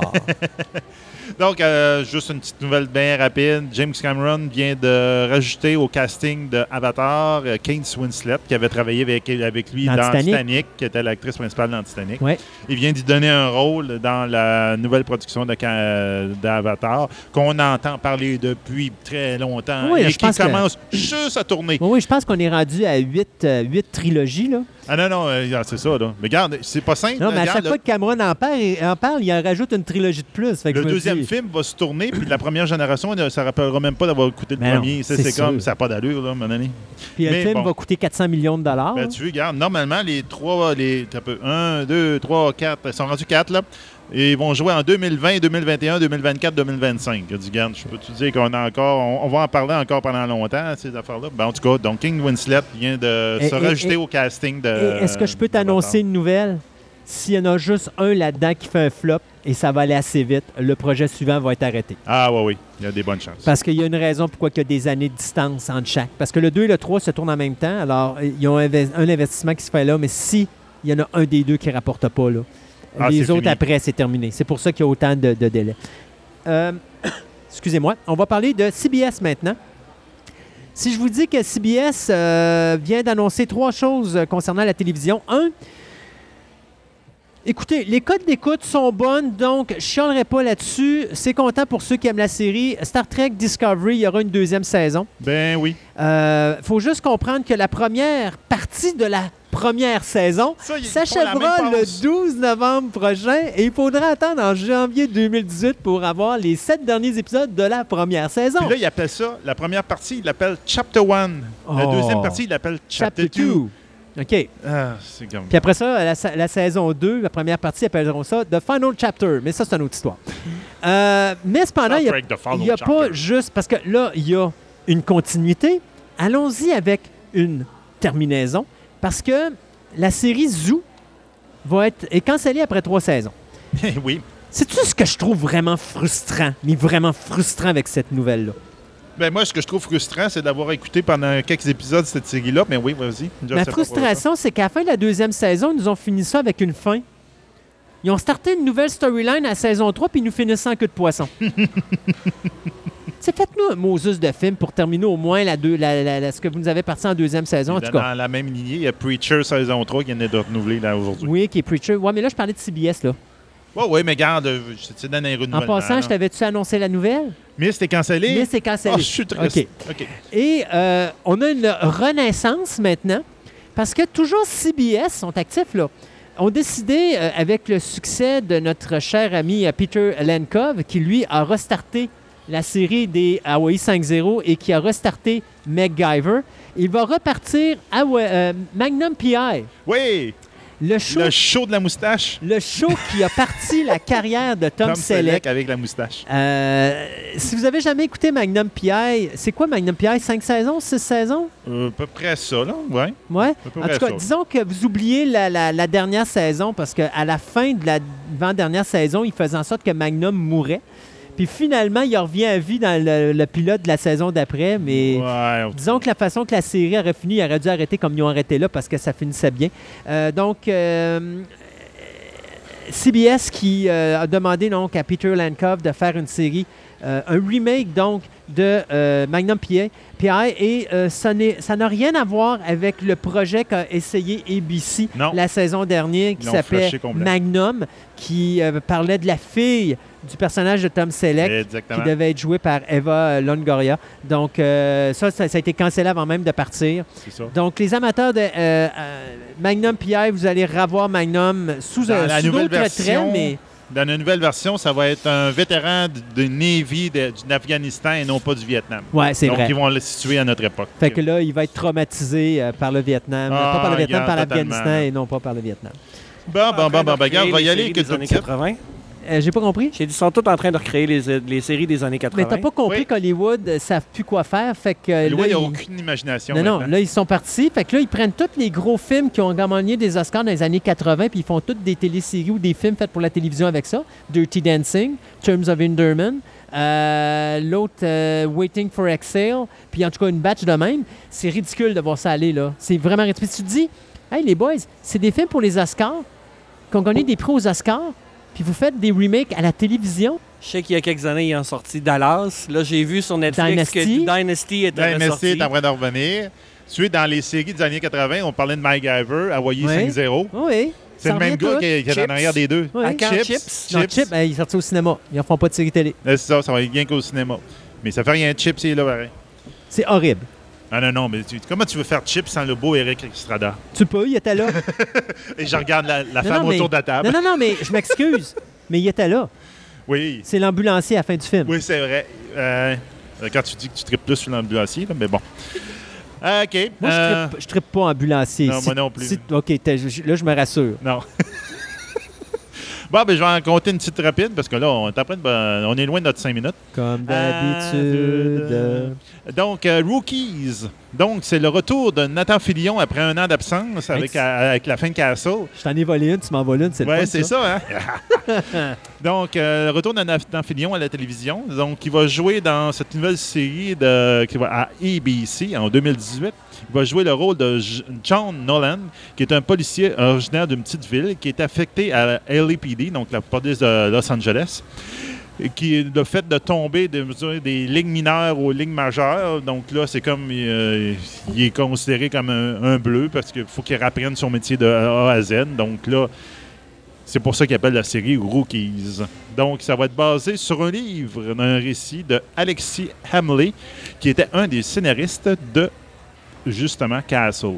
Donc, euh, en tout cas, moi, j'ai bien hâte de voir parce que Nathan Fillion, j'aime bien gros. Là. Je l'aime beaucoup comme acteur, il est le fun. Donc, ça peut être très intéressant. Effectivement. Euh, moi, je vais finir avec deux petites vites. D'abord, Rob Zombie a fait un bon film dans sa carrière. Vraiment un bon film qui s'appelait The Devil's Reject. C'est son chef-d'œuvre. Et malheureusement, Rob Zombie, comme il n'est pas habitué d'avoir quelque chose de bon, ben, il faut qu'il le ternisse pour avoir quelque chose de mauvais. Alors, il va nous donner Devil's Reject numéro 2. Pourquoi je dis il va le ternir? Parce que quand vous écoutez Devil's Reject, le film finit, puis les trois protagonistes, ils meurent tous. Fait comment tu fais pour faire Devil's Reject 2? Fait que là, ils vont nous dire Ouais, mais tu fais un prequel, Christophe? Vous ne pouvez pas parce qu'il faut que vous écoutiez House of a Thousand Corpses pour comprendre que c'est le prequel à Devil's Reject. Donc, en tout cas, je sais pas ce qu'il va faire avec ça, mais euh, une chose est sûre, c'est qu'il va faire un genre de. Ça va être une partie mi-sequel, mi-spin-off du film de euh, House of a Thousand Corpses et euh, Devil's Reject. En tout cas, là, je ne sais pas s'il va ramener les acteurs Sig Egg ou Big Bill Mosley ou Sherry Moon Zombie, sa femme, dans le rôle principal. Ça risque d'être dur, à moins que ça se passe entre les deux. Je ne sais pas trop. En tout cas, je ne sais pas où est-ce qu'il s'en va avec ça, mais Devil's Reject, euh, notre ami Rob Zombie va faire une suite. Et pour finir, de mon côté, euh, Henry Thomas, Elizabeth Reeser, Kate Siegel vont se joindre à Carla Gugino et Michael Huseman pour euh, jouer dans la mini-série de 10 épisodes basée sur l'adaptation de la nouvelle de Shirley Jackson de 1959, The Hunting, The Hunting on Hill House. Donc, je me suis dit, on va finir avec une nouvelle d'Halloween. Ben Donc, c'est Mike Flanagan qui va euh, superviser la série. Lui qui nous avait donné Ouija, euh, Origin of Evil, Hush et euh, Gerald's Game. C'est Amblin TV et Paramount TV qui vont produire la nouvelle. Et bien sûr, Flanagan a déjà été annoncé pour écrire et réaliser le pilote. Donc, restera à voir euh, qu'est-ce qu'ils vont faire. On sait que c'est un rapport avec une histoire de fantôme, mais il faudrait relire la nouvelle. J'avoue que là, j'avais pas le storyline. J'ai manqué de temps ce matin pour aller chercher ça. Euh, puis je me rappelle plus du film. Mais Hunting of, euh, on Hill House, si je me trompe pas, c'est du monde qui sont payés pour passer une nuit dans, dans une maison. Ouais, puis, quelque euh, chose de même. faut qu'ils ouais. survivent aux fantômes qui sont là-dedans. Puis celui qui sort de là gagne un million de ouais, dollars, quelque chose de genre. même, il y a un prix de même. Fait que là, ils quelque font même. une mini-série de 10 épisodes là-dessus. Donc, il va passer On pour la télévision. C'est ça. Regarde, on va sortir une dernière vite, vite. Tu vas-tu Euh, m'annoncer que Jean le Kingpin va jouer dans la saison 3 de Daredevil? Oh, il pas ma feuille de loin, c'est pas juste. Donc, euh, c'est ça. Ben, trois nouvelles reliées au monde de Marvel dans euh, Netflix. Donc, effectivement, euh, Winston Fix Fist va revenir comme le Kingpin dans la saison 3 de Daredevil. Excellente nouvelle. J'avais beaucoup aimé le personnage et l'acteur. Moi, je te dirais, euh, ils ont manqué, tant qu'à moi, le personnage de, du Kingpin, sauf à la fin. Parce que le Kingpin, c'est un gars... Tu sais, à la fin, quand il se fâche, Oui. c'est le Kingpin. C'est vraiment le Kingpin. Le Kingpin ne te demande pas ce qu'il veut, il le fait. Il te demande pas ton opinion, il le fait. Il n'est pas comme dire Madame So, je suis désolé, mais je voulais pas vous déranger, mais est-ce que je peux? Il le fait. Là, là-dedans, c'est comme ils ont voulu le rendre trop humain, puis ça marchait pas avec le Kingpin. Fait que j'avais de la misère avec Mais le personnage. vont, ils vont le réhabiliter un petit peu. J'espère. Euh, parlant de réhabilitation, on vient d'apprendre aussi que Iron, le personnage d'Iron Fist va être dans la nouvelle saison de Luke Cage. Ouais, ils se sont dit tant Donc, j'ai l'impression qu'ils vont euh, essayer de le réhabiliter parce qu'ils essayent de sauver le personnage parce que le personnage est mauvais puis l'acteur est pas très bon dessus, mais bon. Ou ils essayent de scraper toute leur série pour euh, quand ils vont perdre leur, euh, C'est leur ça, droit à Marvel, euh, ils vont Quand dire bah, c'est pas Disney va récupérer ses affaires, ça ne vaudra plus rien. On verra bien. Puis justement pour ça que je voulais en parler euh, dans notre chronique. Donc, ils ont eu la date euh, le 17 novembre, c'est la date pour la série de Punisher. Donc, le 17 novembre, on va pouvoir écouter le- la série euh, individuelle de Punisher. Yes. Donc, ça va être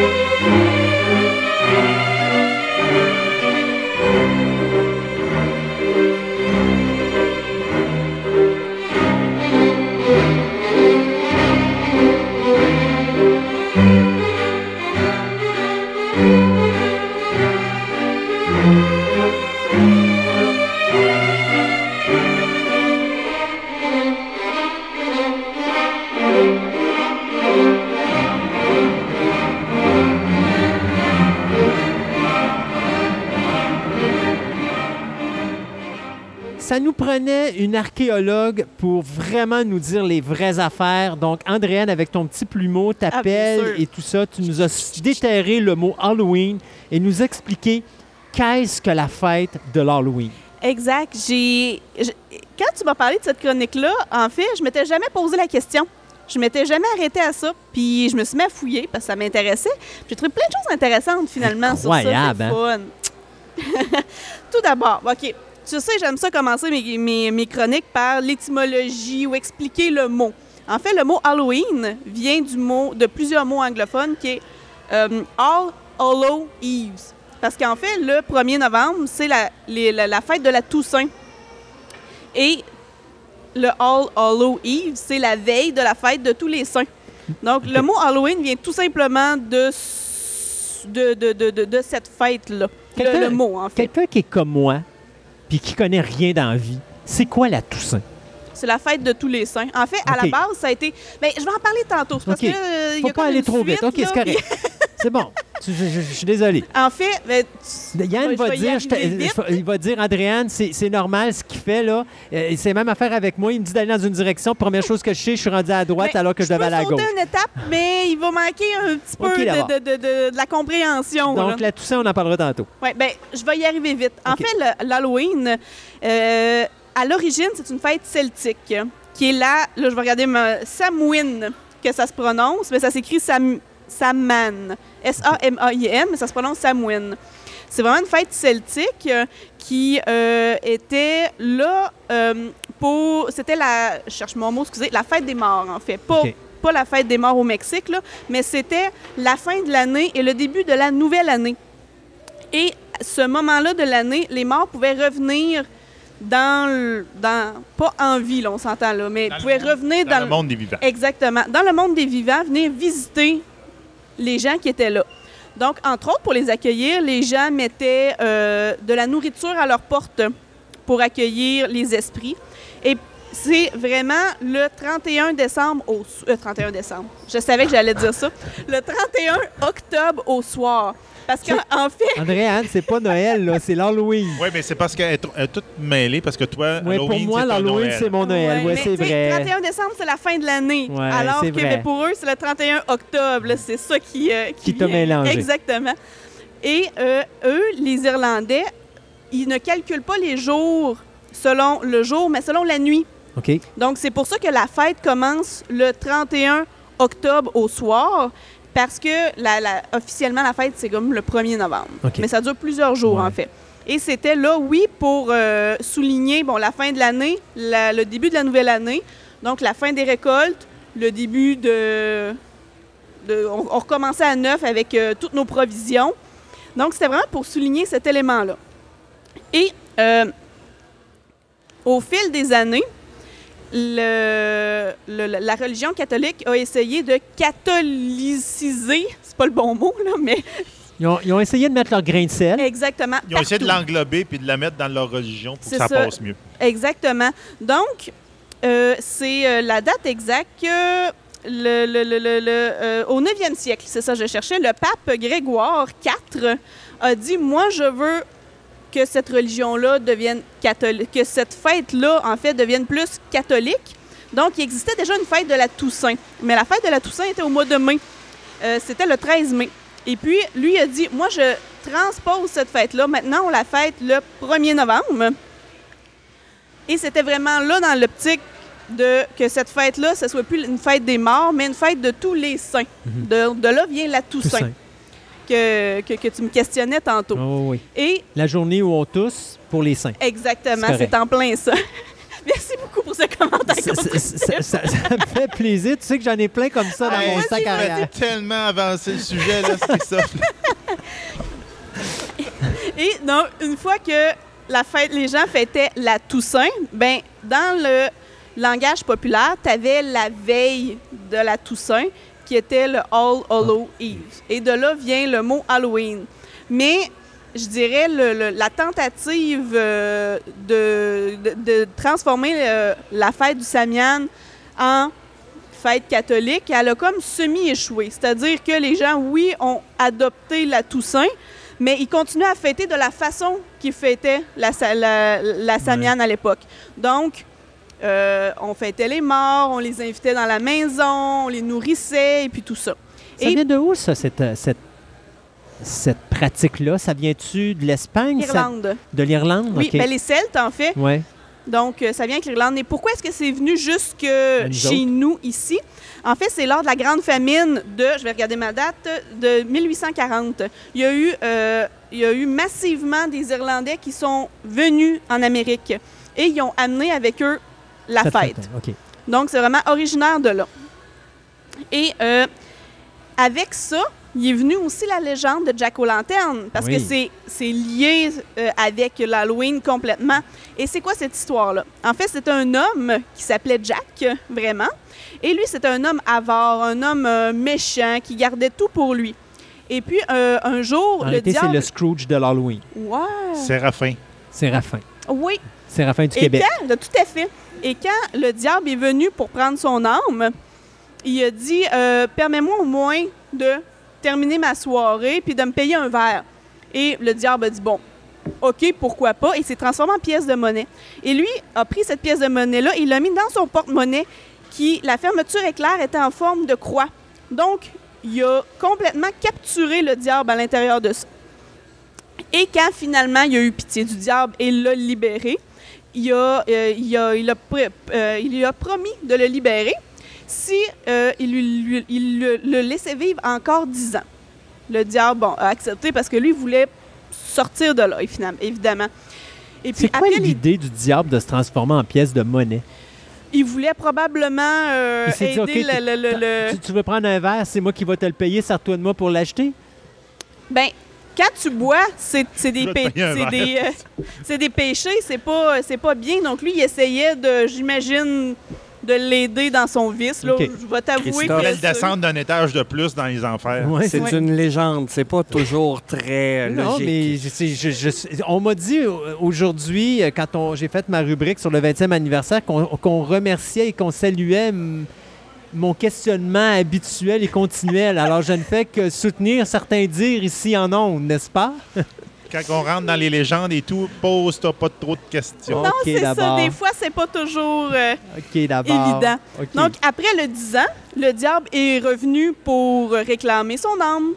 Et par un autre tour de passe-passe, il a réussi à faire monter, je ne sais pas comment, mais le diable au haut d'un arbre et il a tracé avec un canif une croix sur le tronc. Donc, le diable était pris en haut. Fait que là, le diable n'était pas content. Donc, le, finalement, quand ce monsieur-là est mort, quand Jack est mort, bon, évidemment, Dieu a refusé l'accès au paradis et le diable lui a refusé l'accès en enfer. à l'enfer. Donc, il a été comme condamné à errer entre le, le, vivant, le mort, le bien, le mal à vie. Mais il a réussi quand même à demander au diable de lui donner un tison pour l'éclairer dans son grand, euh, dans sa grande mhm. marche finalement. Et il a. Euh, il l'a mis dans sa lanterne. Il a, il a, je cherche le mot. Il a sculpté un navet. Avec euh, deux yeux, un sourire, et il a mis le tison à l'intérieur de ça. Et il s'éclaire avec ça depuis ce temps-là. Et on revoit le Jack o' lanterne à la à la date où est-ce qu'il est mort à chaque année, qui est étrangement le 31 octobre. Ah. Morale de cette histoire, le diable est stupide. oui, oui, oui, oui, jusqu'à un, certain point, tout à fait. Là, t'as remarqué que j'ai rien dit là-dessus. Hein? non, je sais. Donc, de là vient l'histoire. Et juste pour euh, éclairer les gens, pourquoi est-ce qu'aujourd'hui, c'est plus dans des navets ou dans des radis, euh, des gros radis ou des choses comme ça qu'on fait les, euh, les visages? C'est tout simplement quand les Irlandais sont venus en Amérique. Les navets, c'était pas très populaire. Et il n'y en avait pas tant que ça. Donc, citrouilles. ils ont trouvé des citrouilles. ils ont dit c'est parfait pour ça. D'où la raison pourquoi on met des bougies dans les citrouilles. Exactement. Ça vient de Jack wow. O'Lantern. Euh... Fais pas comme si tu savais ça, Seb, là. T'es là à côté de moi, puis c'est comme, moi, oui, mais je le savais, moi, oui, oui. Ah ouais, mais non, j'essayais d'imaginer quelqu'un qui a sculpté un radis. Ouais, mais il existe des gros radis blancs, là. des, des chouraves, là. Ouais, c'est ça. Pas les tout petits, tout petits. Euh, au travers de, de, de, de toute cette euh, histoire-là, un peu, il y a des symboles forts quand même. Euh, entre autres, le navet. Bon, pourquoi on sculpte le navet, un peu comme j'ai dit tantôt, c'est dans le but d'éclairer. Euh, pourquoi une forme de visage? Ça, par exemple, c'est euh, dans la, la, la tradition. Peut-être peut que c'était pour associer au diable, pour dire que le diable est un navet. Ah, peut-être. Tout se peut, hein? voilà.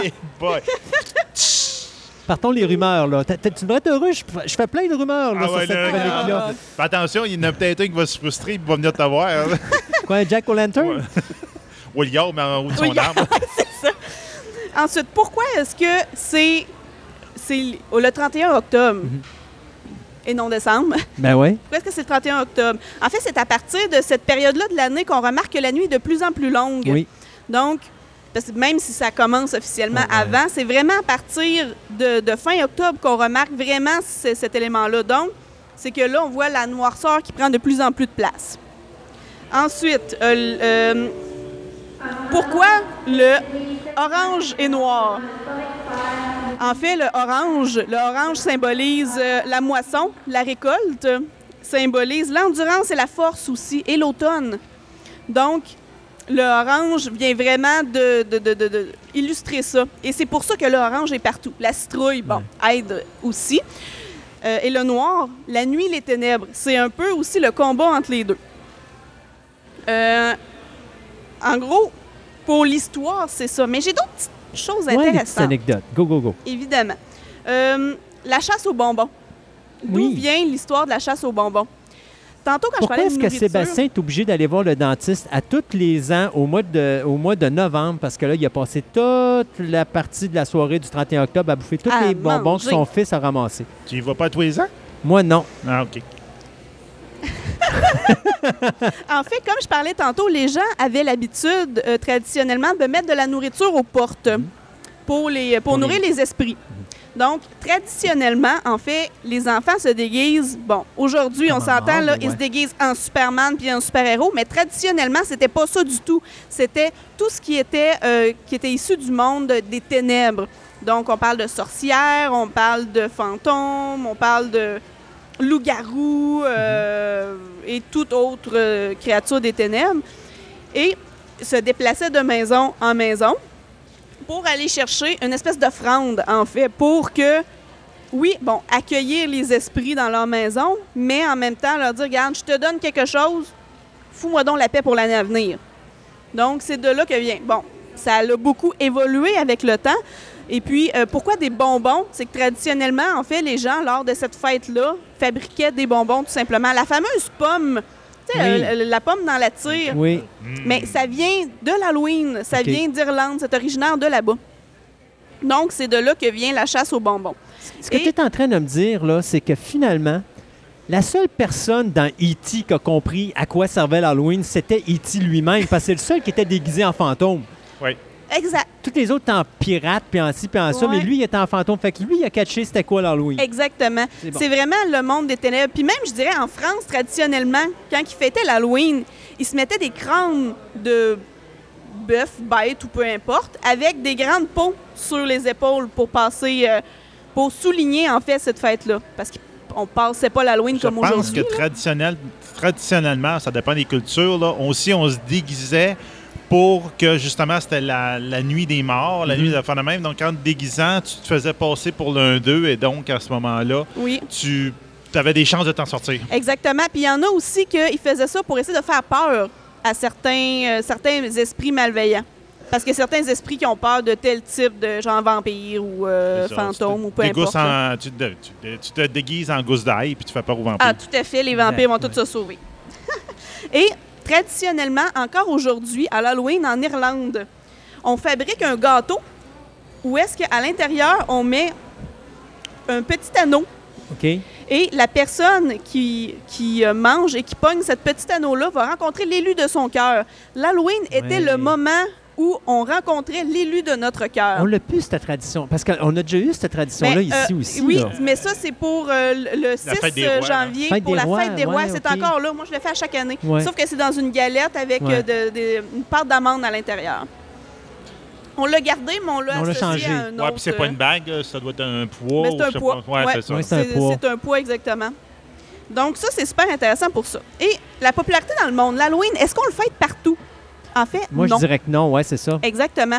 Dans certains endroits, encore aujourd'hui, oui. Euh, Irlande, Écosse, évidemment, on le fête encore, mais on n'appelle pas ça l'Halloween. On a conservé le nom de la fête traditionnelle qui est le Samian. Ils fêtent encore ça euh, aujourd'hui. Euh, en Angleterre, oui, il y a l'Halloween, mais eux appellent ça plutôt la nuit des casse-noisettes ou des pommes croquantes. Quand je parlais tantôt, Ouais, les pommes, ça, ça vient de là. Et ce qu'ils font, eux, c'est qu'ils font un grand feu. Les gens, les familles se réunissent autour de ça pour conter des histoires. Et ils mangent des noix et des pommes. Ça, ça... Ça peut pas être plus loin idée. que nous autres. Oui, exactement. Euh, en France, ça a pris beaucoup de temps, en fait, avant que la France fête l'Halloween. Parce que euh, ils, ils trouvaient que c'était trop commercial, que les gens, ils, ils trouvaient pas le- le- le- le- le- l'essence de cette fête-là. Mais maintenant, bon, avec les années, c'est quand même euh, c'est quand même resté.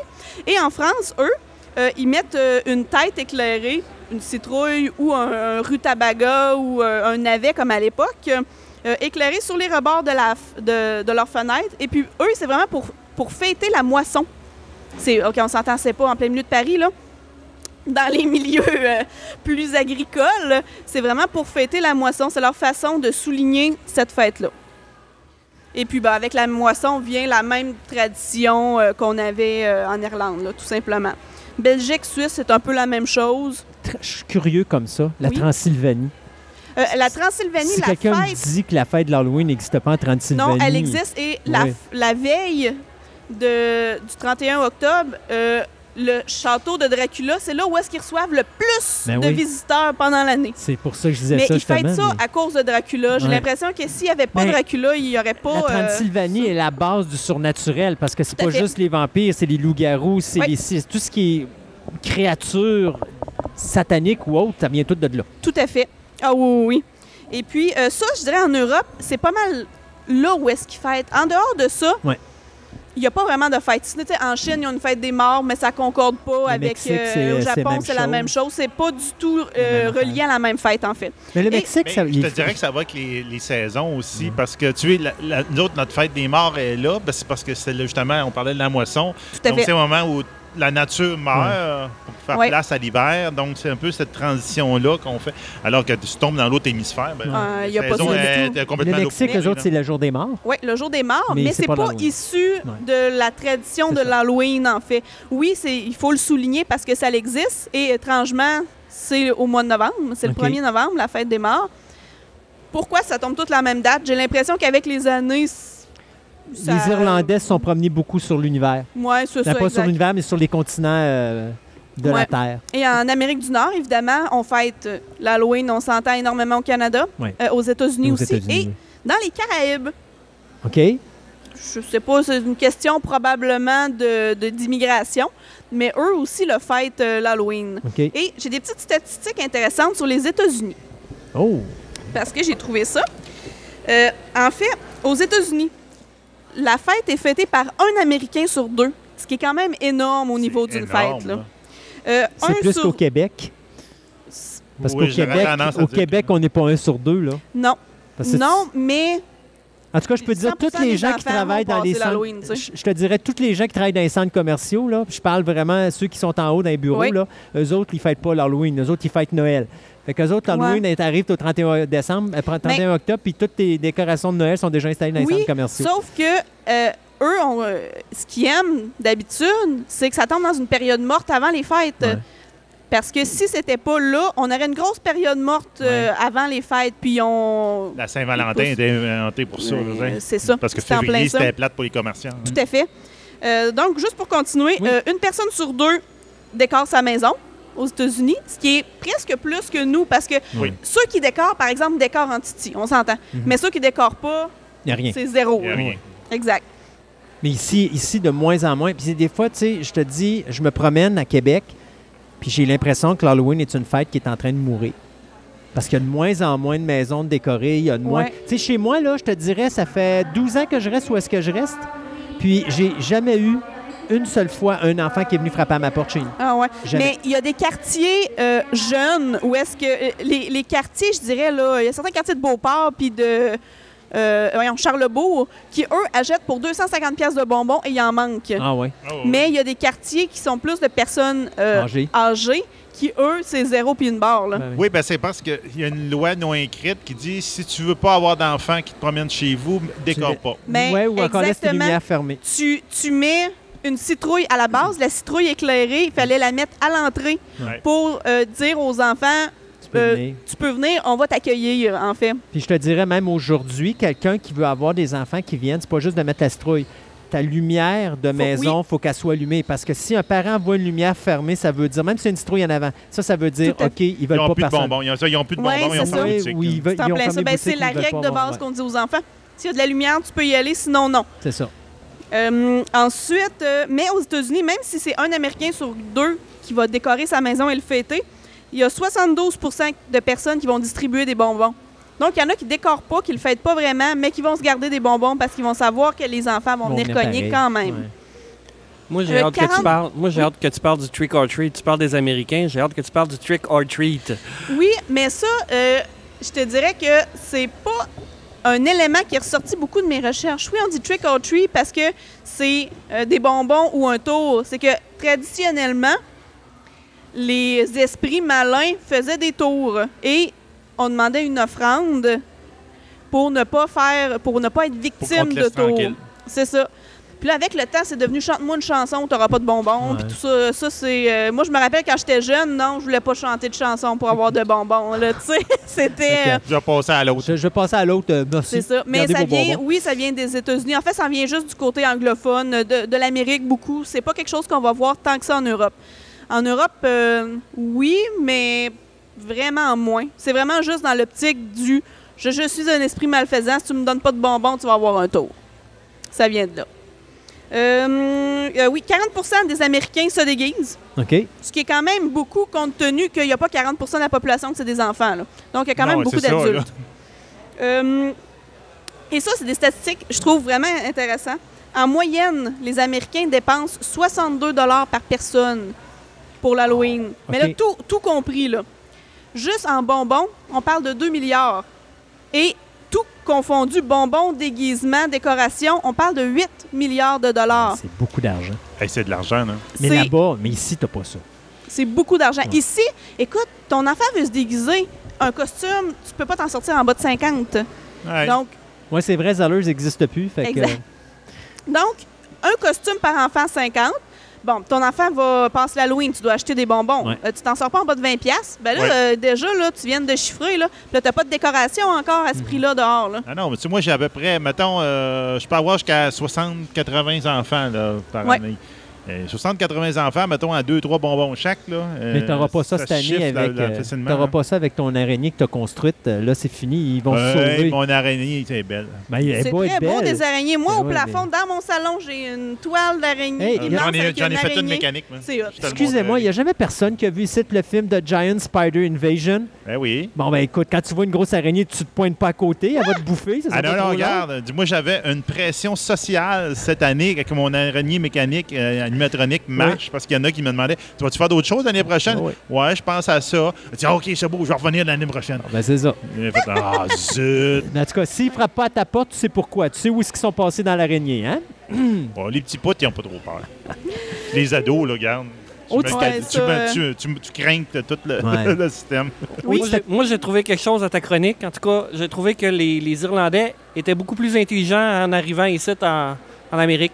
Parce que on s'entend-tu que creuser un navet, c'est dur un navet? Ah, ça doit c'est être clair. dur à creuser pour faire une tête de quelque chose. Au moins, chose la citrouille est à moitié vide. Ah, Ouais, tout à fait. Puis la, la notion de nourriture est très importante aussi parce que oui, on nous donne des bonbons, tout ça, mais à la base, euh, après l'Halloween, euh, tout ce qui touche aux citrouilles, c'est cuisiné. Donc on fait de la sauce aux prunes. Ça s'appelle de la sauce aux prunes, il n'y a pas une prune dans ça. C'est fait à base de citrouilles. Tarte aux citrouilles, muffin, euh, les graines de citrouilles graines de citrouilles. séchées. C'est quelque- C'est c'est toutes des traditions liées à la nourriture. J'avais jamais réalisé à quel point l'Halloween était lié, à part aux bonbons, là, Ouais. euh, était lié au phénomène de la nourriture, qui à la base est vraiment là présent dans, ce, dans cette fête-là. Et puis, euh, d'autres petites choses euh, Ouais, le fun que je trouve, c'est pas des statistiques, Non, mais le- on associe l'Halloween à la pleine lune souvent. Tu sais, quand on a des images d'Halloween, c'est tout le temps la pleine lune avec le petit arbre mort puis tout ça. Mais ça arrive pas si souvent que ça. Mhm. Par exemple, les deux dernières fois où est-ce que c'est arrivé? C'est en 2001 et en 1995. Mais la prochaine fois que ça va arriver, c'est en 2020. Dans trois ans?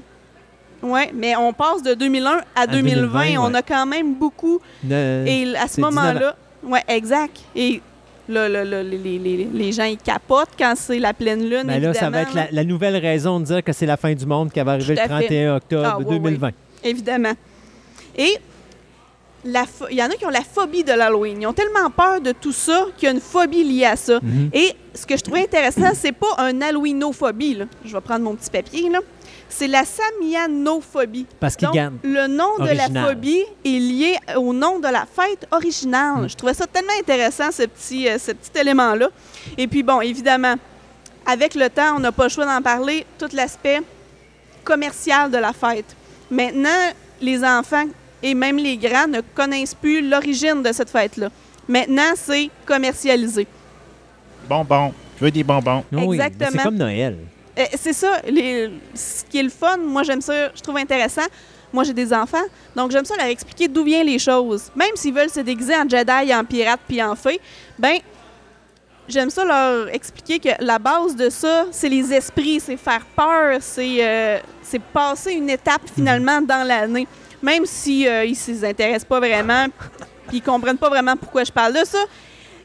Je me dis qu'au moins, ils vont savoir d'où ça vient. Mais tu vois, tes enfants fois- te disent tout le temps Maman, je veux t'écouter à Fantastica, mais nous, Fantastica, je veux écouter Fantastica. Mais là, la chronique d'Halloween, ils vont tout comprendre parce qu'ils vont être passionnés de ça. C'est ça. Voilà, Il dit, moi, je vous fais pas chanter quand je vous donne des bonbons, il faut que je vous donne un cours d'histoire. c'est ça. Oui, exactement. ça, pas sûr qu'ils vont. hein. Non. Et juste en terminant, le côté santé et sécurité de cette fête-là. Oui, très Il y a important. tellement eu de légendes sur euh, les enfants qui, dans des pommes ou peu importe dans leurs bonbons, Ouais, ils ont ouais, des ouais, lames, ils ont des seringues, ils ont plein de choses. Puis, je dirais, la majorité de ces histoires-là sont sans fondement.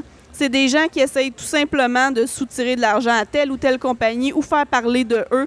Parce qu'il y a eu très peu de cas véridiques qui se sont euh, rapprochés à ça. Oui, puis habituellement, comment, euh, quand tu as un casque de bain qui fait une niaiserie comme ça, la Ah. police, c'est pas trop long qu'à sait où est-ce qu'il se situe. Eh, puis c'est toc, ça, toc, c'est toc, ça. puis ouais, ouais, non, c'est ça. Exact. Euh, L'Halloween, c'est la fête de la peur, donc ils s'en servent Ah, pour oui. Exactement. faire peur. Oh, oui. Exact. Ben, Il y en a tout le temps des grincheux qui n'aiment pas ça. Ouais. Une fête X, puis ils s'arrangent pour la détruire, puis Non, faire peur ça. au monde. Ils disent, Regarde, arrêtez de m'achaler avec ça. là. Ah, ouais, tout le temps. Mais grâce à toi, Andréane, maintenant, nous savons que à l'Halloween, le 31 octobre, Sébastien ne doit pas sortir de chez eux parce que sinon, il va manger tous les bonbons qui sont dans le plat de son fils. qui- Voilà. Ah, mais il peut le faire le lendemain. Sauf, si son, si- sauf si son fils le, le, précè- le- le précède. Ouais, c'est ça. Donc, joyeux Halloween à tous. Ben merci toi aussi. Et puis, euh, encore un petit bout musical d'Halloween. Et puis, on vous revient tout de suite avec Yann qui commence à s'impatienter ici à côté pour parler des jeux de société et de l'horreur. Non, mais oui, j'ai hâte. Je m'impatiente pas, mais j'ai hâte.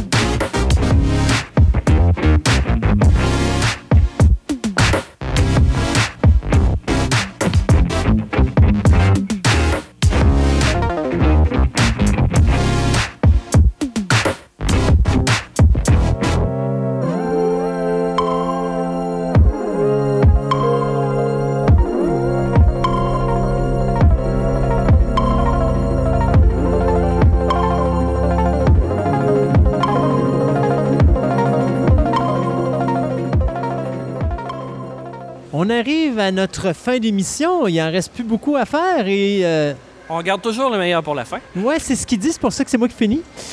Yann, là tu viens de te faire Eh, avoir, hein? Vlad, tu viens de te Eh, faire tu avoir. viens de te faire avoir là. Yann, tu nous parles aujourd'hui de jeux de société qui ont rapport, bien sûr, au monde de l'horreur. Ben oui, mais euh, il y en a extrêmement beaucoup. Oui, il y en a extrêmement même, beaucoup. hein. Si on faisait juste parler de Walking Dead, on aurait le Monopoly, le Risque, le Yadzi, le ci, le ça. Euh, oui, puis des, des jeux à thématique horreur, des jeux de zombies, des jeux euh, de loups-garous et tout ça, il y en a vraiment beaucoup. Fait que j'ai fait une sélection très concise et très, euh, très petite de ce qu'il peut avoir sur le marché. Puis je vais faire ma chronique comme je l'ai fait à l'habitude, c'est-à-dire euh, je vais y aller avec un classique. Après ça, je vais y aller avec des jeux plus familiales, puis je vais, y- je vais finir avec les jeux gamers, les jeux vraiment de connaisseurs. Fait que j'ai cherché beaucoup j'ai cherché beaucoup pour essayer de trouver des jeux classiques. Puis malheureusement, des vrais bons jeux, il n'y en a pas beaucoup. Bon, c'est sûr que dans les vintage, il y a des jeux, euh, le- l'île du docteur Moreau, puis bon, plein, plein de choses euh, comme ça. Mais dans les vrais bons jeux qui pourraient avoir un bon thème classique, j'ai seulement retrouvé Atmosphere. Hey, J'ai Pour- joué à ça quand j'étais jeune, c'était fou! Pour ceux qui s'en rappellent, c'est un jeu qui jouait avec une cassette vidéo qu'on mettait dans la vidéo. Ben le oui. jeu avait une durée de une heure, puis il y avait le maître des clés qui était dans le vidéo, et là, on fallait euh, trouver... J'ai un flashback du ca- catalogue Sears là, d'un coup. Catalogue Sears et euh, de- distribution au consommateur, peut-être? Oui, exactement. Fait que ce, ce jeu-là, dans le fond, on, on était des personnes, des chasseurs d'armes, qu'il fallait se promener dans un cimetière, et selon la version du jeu, il fallait soit piger notre, euh, notre plus grande peur ou ne pas piger notre plus grande peur parce qu'il y a eu plusieurs versions du jeu. Fait que c'est un peu, euh, c'est un peu le, le thème du jeu. Euh, fait Atmosphere, sachez qu'il est, il a été réédité en 2000 quelques euh, en DVD. Wow. Donc, il se retrouve encore probablement dans des brocantes ou dans des marchés spécialisés. Fait que, euh, mais c'est un peu le, le- le thème du jeu. C'est, fait que c'est le classique que j'ai Oui, ça, je me au rappelle de niveau ça. Mais euh, ils n'ont pas continué cette mode-là un petit peu avec des trucs euh, plus policiers, genre intrigue policière ou recherche policière, de continuer ce type de jeu-là justement avec un vidéo. Avec des vidéos. Là, je pourrais pas te le dire, par exemple, parce que j'ai Maintenant, c'est vraiment... avec des apps, souvent. Oui. Ouais, mais Ouais, t'as ben, Space Alert. avec les apps. Ouais, Space Alert qui sort un peu de- de- du thème horreur, mais c'est avec. euh, T'es obligé d'avoir ton ordinateur, puis c'est un CD où, le, où tu vas chercher le- le- la trame sonore, puis tu joues avec ça, puis ça te, te pète dans les oreilles tout le long. OK. Ben, Ben, moi, c'est un je jeu d'atmosphère, J'ai joué à XCOM, le, le- le board game, puis Oui. c'est avec une application. C'est vraiment... ça- ça- Oui. ça- Ben, vois-tu, moi, hier soir, j'ai essayé Unlock, euh, qui se trouve être un jeu de, de sortie, d'escape, puis ça joue avec une application. Donc, ça prend absolument l'application pour être capable de continuer à jouer. Euh, parce qu'il faut rentrer des codes. Bon, bref, euh, on s'éloigne du sujet. C'est bon. Euh, donc, pour Mais on être, voulait être sûr que tu fasses ton 20 minutes.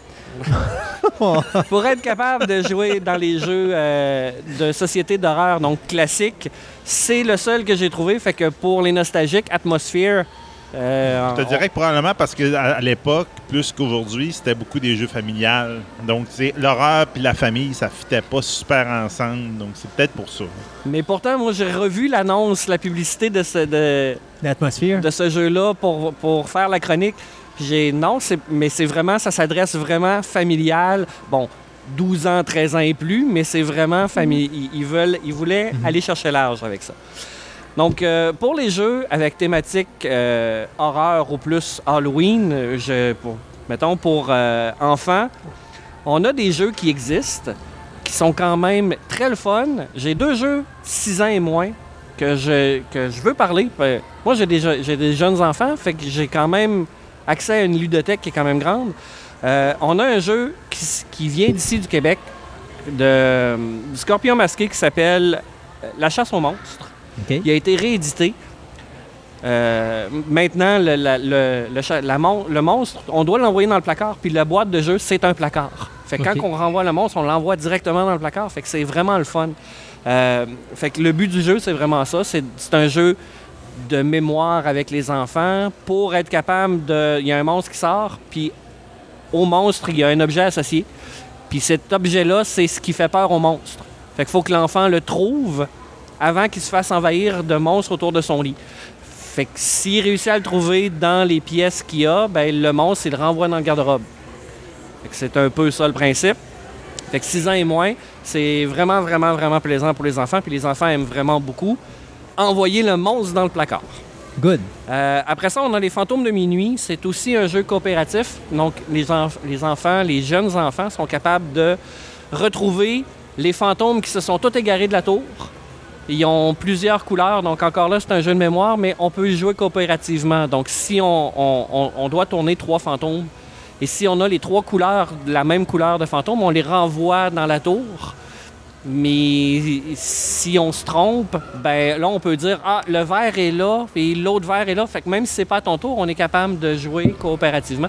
Fait que ça fait en sorte que les enfants en bas âge euh, n'ont pas Ah, j'ai perdu, ou Ah, j'ai gagné, ou ils soient tristes parce qu'on a joué tous ensemble à renvoyer les fantômes dans la tour. Et ça, il faut le faire euh, selon un nombre de temps limité. À toutes les fois qu'on se trompe, on avance de 5 minutes Donc, euh, on peut, jou- on peut euh, changer la difficulté du jeu comme ça. Fait que si on a un plus jeune enfant, ben, on peut mettre trois heures au lieu de mettre une heure pour être capable de Ouais. trouver les fantômes. Question? Oui. Spinderella? Spinderella, je ne l'ai pas mis dans l'Halloween. OK. Mais oui, c'est un jeu, euh, c'est un jeu avec des araignées. Dans le fond, on est des, des fourmis qui doivent se promener à travers la forêt, puis il y a des araignées qui se promènent. Dans le fond, le jeu, il y a un plateau C'est ça. sur le dessus avec une araignée aimantée, puis les pièces de fourmis ont des aimants dessus. Fait que après une certaine action, on est capable de faire descendre l'araignée, et si l'araignée attrape la fourmi, ben on est renvoyé au début. Fait que c'est un petit peu... euh, Mais ça aussi, c'est un jeu, mais là, lui, je le mettrais plus dans les 8 ans. Ouais. Euh, les, les très très jeunes euh, ont moins la, la notion d'avancer le dé et tout ça. Fait que ben, c'est ça. Dans les jeux, on a aussi Bizarre Bazar Ça me dit quelque ou chose, ça. Ghost Blitz parce qu'il Ah, a oui. été réédité. C'est un jeu de mémoire, c'est un jeu de, rapidi- ra- de rapidité. Sur la carte, euh, sur les cartes qu'on a, on a des cartes.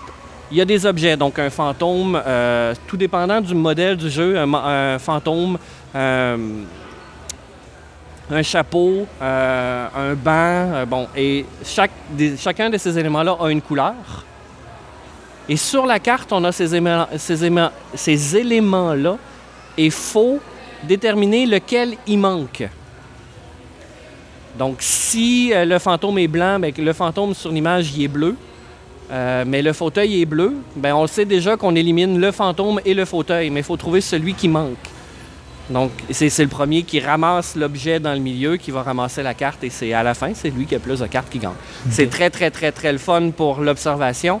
Euh, des jeunes enfants peuvent jouer aussi, c'est très plaisant. On a un autre petit jeu qui peut être pour tous, Zombie Dice, qui est un jeu de zombies, mais un jeu de dés.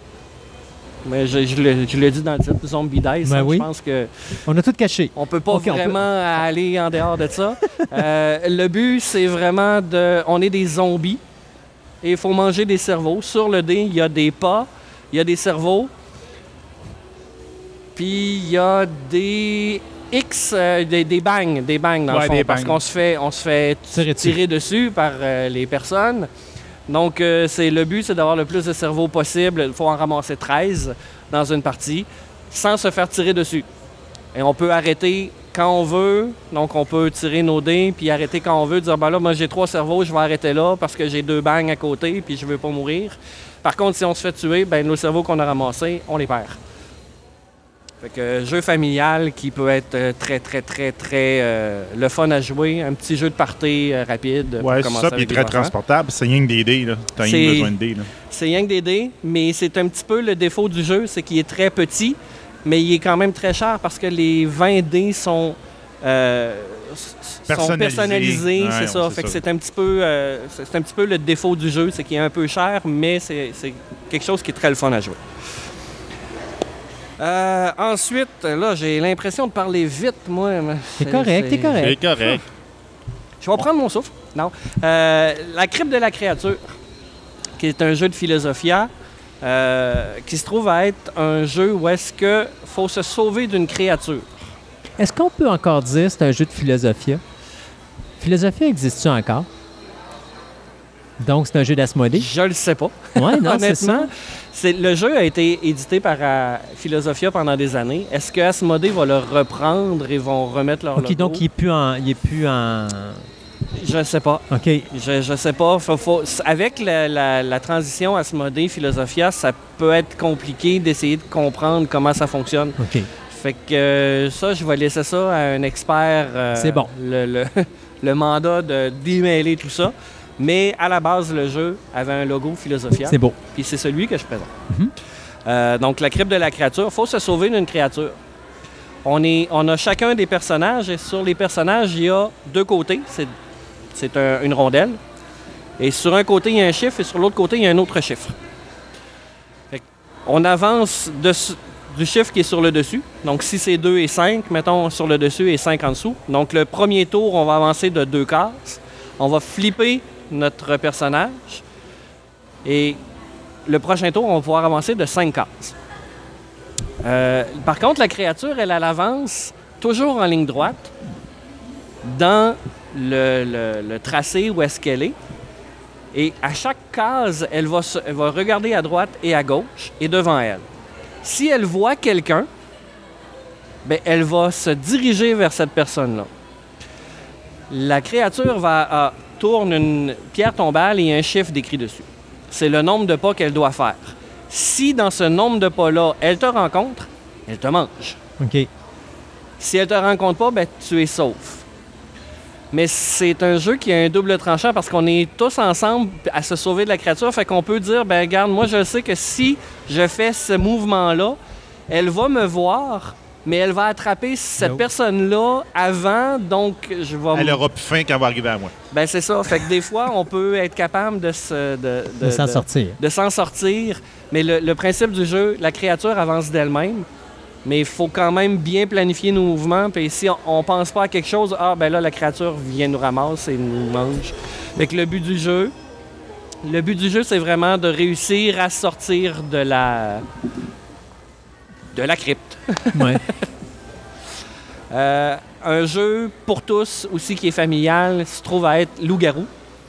Euh, Loup-garou de Tierce-Lieu. Je m'excuse si j'ai mal prononcé le nom, mais moi j'ai bien de la misère avec Tierce-Lieu. Ça se dit très mal.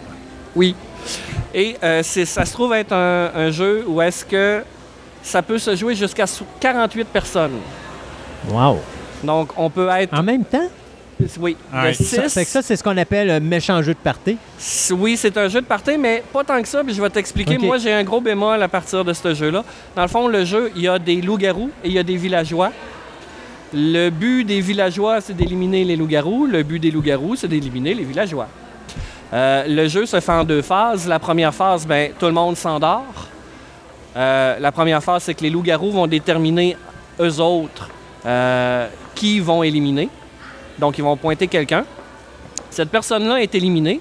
Et la deuxième phase, c'est, bon, il y a une personne éliminée et les villageois, eux autres, doivent éliminer une autre personne. Ils passent quelqu'un au bûcher en pensant que c'est un loup-garou. Fait que là, tout le monde s'astine pour essayer de se dire, ouais, c'est lui, non, c'est lui, moi, j'ai vu. Et là, il y a certains pouvoirs qui rentrent en compte. il y a des pouvoirs qui rentrent en jeu dans le, dans le setting. Donc, euh, soit qu'il y a un enfant qui peut avoir espionné, fait qu'il peut avoir dit ben moi j'ai vu que, mais s'il fait ça trop vite, ben il va se faire éliminer par les loups-garous parce qu'il a parlé trop vite. Donc bref, c'est Mais un jeu je, de je vais revenir un petit peu en arrière. Tantôt, tu dis les loups-garous choisissent qui qu'ils vont éliminer. Est-ce qu'ils éliminent le joueur ou est-ce qu'ils font juste le transformer en loup-garou? Il élimine le joueur. OK, le joueur. c'est bon. Fait que Tu c'est fermes les yeux. C'est comment ça marche? C'est que tu fermes les yeux. Il fait nuit, tout le monde ferme les Mhm. yeux. Puis après ça, là, rien que les loups-garous qui ont le droit d'ouvrir les yeux. Puis là, ils ils s'identifient entre eux autres. Puis ils disent c'est lui qu'on élimine. Ils disent oui, parfait, OK. Puis après ça, ils referment les yeux. Puis ils disent OK, là, le jour se lève, tout le monde ouvre les yeux. Puis là, Parce que je me partie. dis, la logistique d'un loup-garou, c'est pas nécessairement d'éliminer quelqu'un, sauf quand il a faim et qu'il veut se nourrir, c'est de le transformer comme lui. Ils ont mangé. ouais, c'est ça, ils l'ont mangé. OK, c'est bon. Les- et et c'est pour ça que j'ai mis un gros bémol sur le jeu, c'est que à beaucoup, ben le premier qui est éliminé, il joue pas. Ouais, c'est vrai. La, la game il est longue. plus dans la partie. Fait que si la partie dure une heure, ben lui il fait rien pendant Ouais. une heure. C'est ça. C'est un Fait jeu qui est très, très cou- euh, utilisé dans les camps de jour présentement. Mon gars, il, il- moi, j'ai jamais joué personnellement à Loup-Garou. Je connais le jeu là, parce que mon gars, il a joué très souvent au camp de jour de la ville de Québec. OK. Parce que c'est un jeu qui est le fun à jouer en petite gang, effectivement. C'est une Je 15, dirais, à- 20, c'est ça, 8 à 10 personnes, c'est le fun. Parce que Ouais, même si t'es ça. éliminé au début, tu regardes comment les gens réagissent. Fait que quand tu vas faire ta deuxième partie, tu connais un peu comment les, jo- les autres agissent. Mais à plus que, que 8-10, là, ça vient plate parce que Ouais, le premier qui est éliminé, ben là, il va prendre euh, long, longtemps. sa bière Ouais, à côté puis il trouve ça long longtemps. c'est ça. Fait que, mais c'est ça. Fait que c'est un très bon jeu. Puis c'est aussi un bon jeu pour briser la glace parce qu'on connaît pas vraiment le monde avec qui on joue. Et là, à ce moment-là, on peut. Ben, c'est quoi ton nom? OK, toi, t'es es un villageois, t'es un loup-garou. Fait que c'est un peu un jeu pour briser la glace. Fait que c'est un bon jeu de party, mais avec le bémol qu'on a, c'est que si on est éliminé, il aurait pu penser à quelque chose, un peu Ouais, comme comme j'ai dit tantôt, transformé en loup-garou. ouais. Fait que les- il reste dans le jeu. Il y a peut-être une, quelque chose qu'on pourrait faire à ce niveau-là, mais les, nécessairement, le, le jeu n'est pas fait comme ça. Donc, euh, je suis rendu à ma portion jeu de connaisseur. Oh! Là, je vais sortir des gros noms. OK. Je vais sortir des gros jeux. OK. Puis j'expliquerai pas tous les règlements parce qu'on va être sept encore demain matin. Ben, OK. Le premier jeu que je veux parler, moi, j'ai pas joué personnellement, mais c'est un jeu que je veux essayer. Ça s'appelle Betrayal at the House on Hill. Le nom Oui. est long de même, mais c'est un jeu de maison hantée. On rentre dans une maison hantée, il faut, faut trouver des choses, il faut enquêter, et à un certain moment dans le jeu, il faut sortir de la maison hantée parce qu'il y a un des personnages qui se transforme et son but à lui, c'est de tuer les autres personnages qui sont dans la maison et les autres, il faut qu'ils se sauvent avant Que lui dessus. se fassent manger. Ouais. Euh, ce jeu-là est très, très bien coté. C'est Malheureusement, il est juste en anglais. Il ne se trouve pas en français. Mais euh, c'est un des jeux que moi, j'ai vu le gameplay et j'ai vraiment hâte de l'essayer. Fait que s'il y a des auditeurs à- qui écoutent et qui ont le jeu, euh, je suis preneur, euh, je veux l'essayer. Est-ce qu'il y a des règles à lire? Euh, c'est sûr qu'il y a des règles pour savoir comment jouer, mais y a-tu des cartes là, que le monde manipule? Est-ce que quelqu'un qui connaît pas le français, mais l'anglais, excuse, mais qui se fait expliquer le jeu est capable de jouer? C'est dans ce sens-là, je Dans, dans le, pour ce jeu-là en particulier, non, parce que les, les éléments, quand il y a une nouvelle carte de, de- du manoir qui est virée, tu lises, là. il y a une carte qui est associée souvent et c'est quelque chose qui est écrit. Donc, c'est du texte. Fait que quelqu'un qui est vraiment pas à l'aise en anglais, à moins d'être dans un groupe qui sont tous à- qui, qui a beaucoup qui sont à l'aise, là, à ce moment-là, on peut faire lire par quelqu'un d'autre et se le faire expliquer. Mais sinon, euh, c'est un jeu qu'on devrait laisser de côté. C'est beau, parfait. Euh, Zombicide, je pense que je peux pas passer à côté.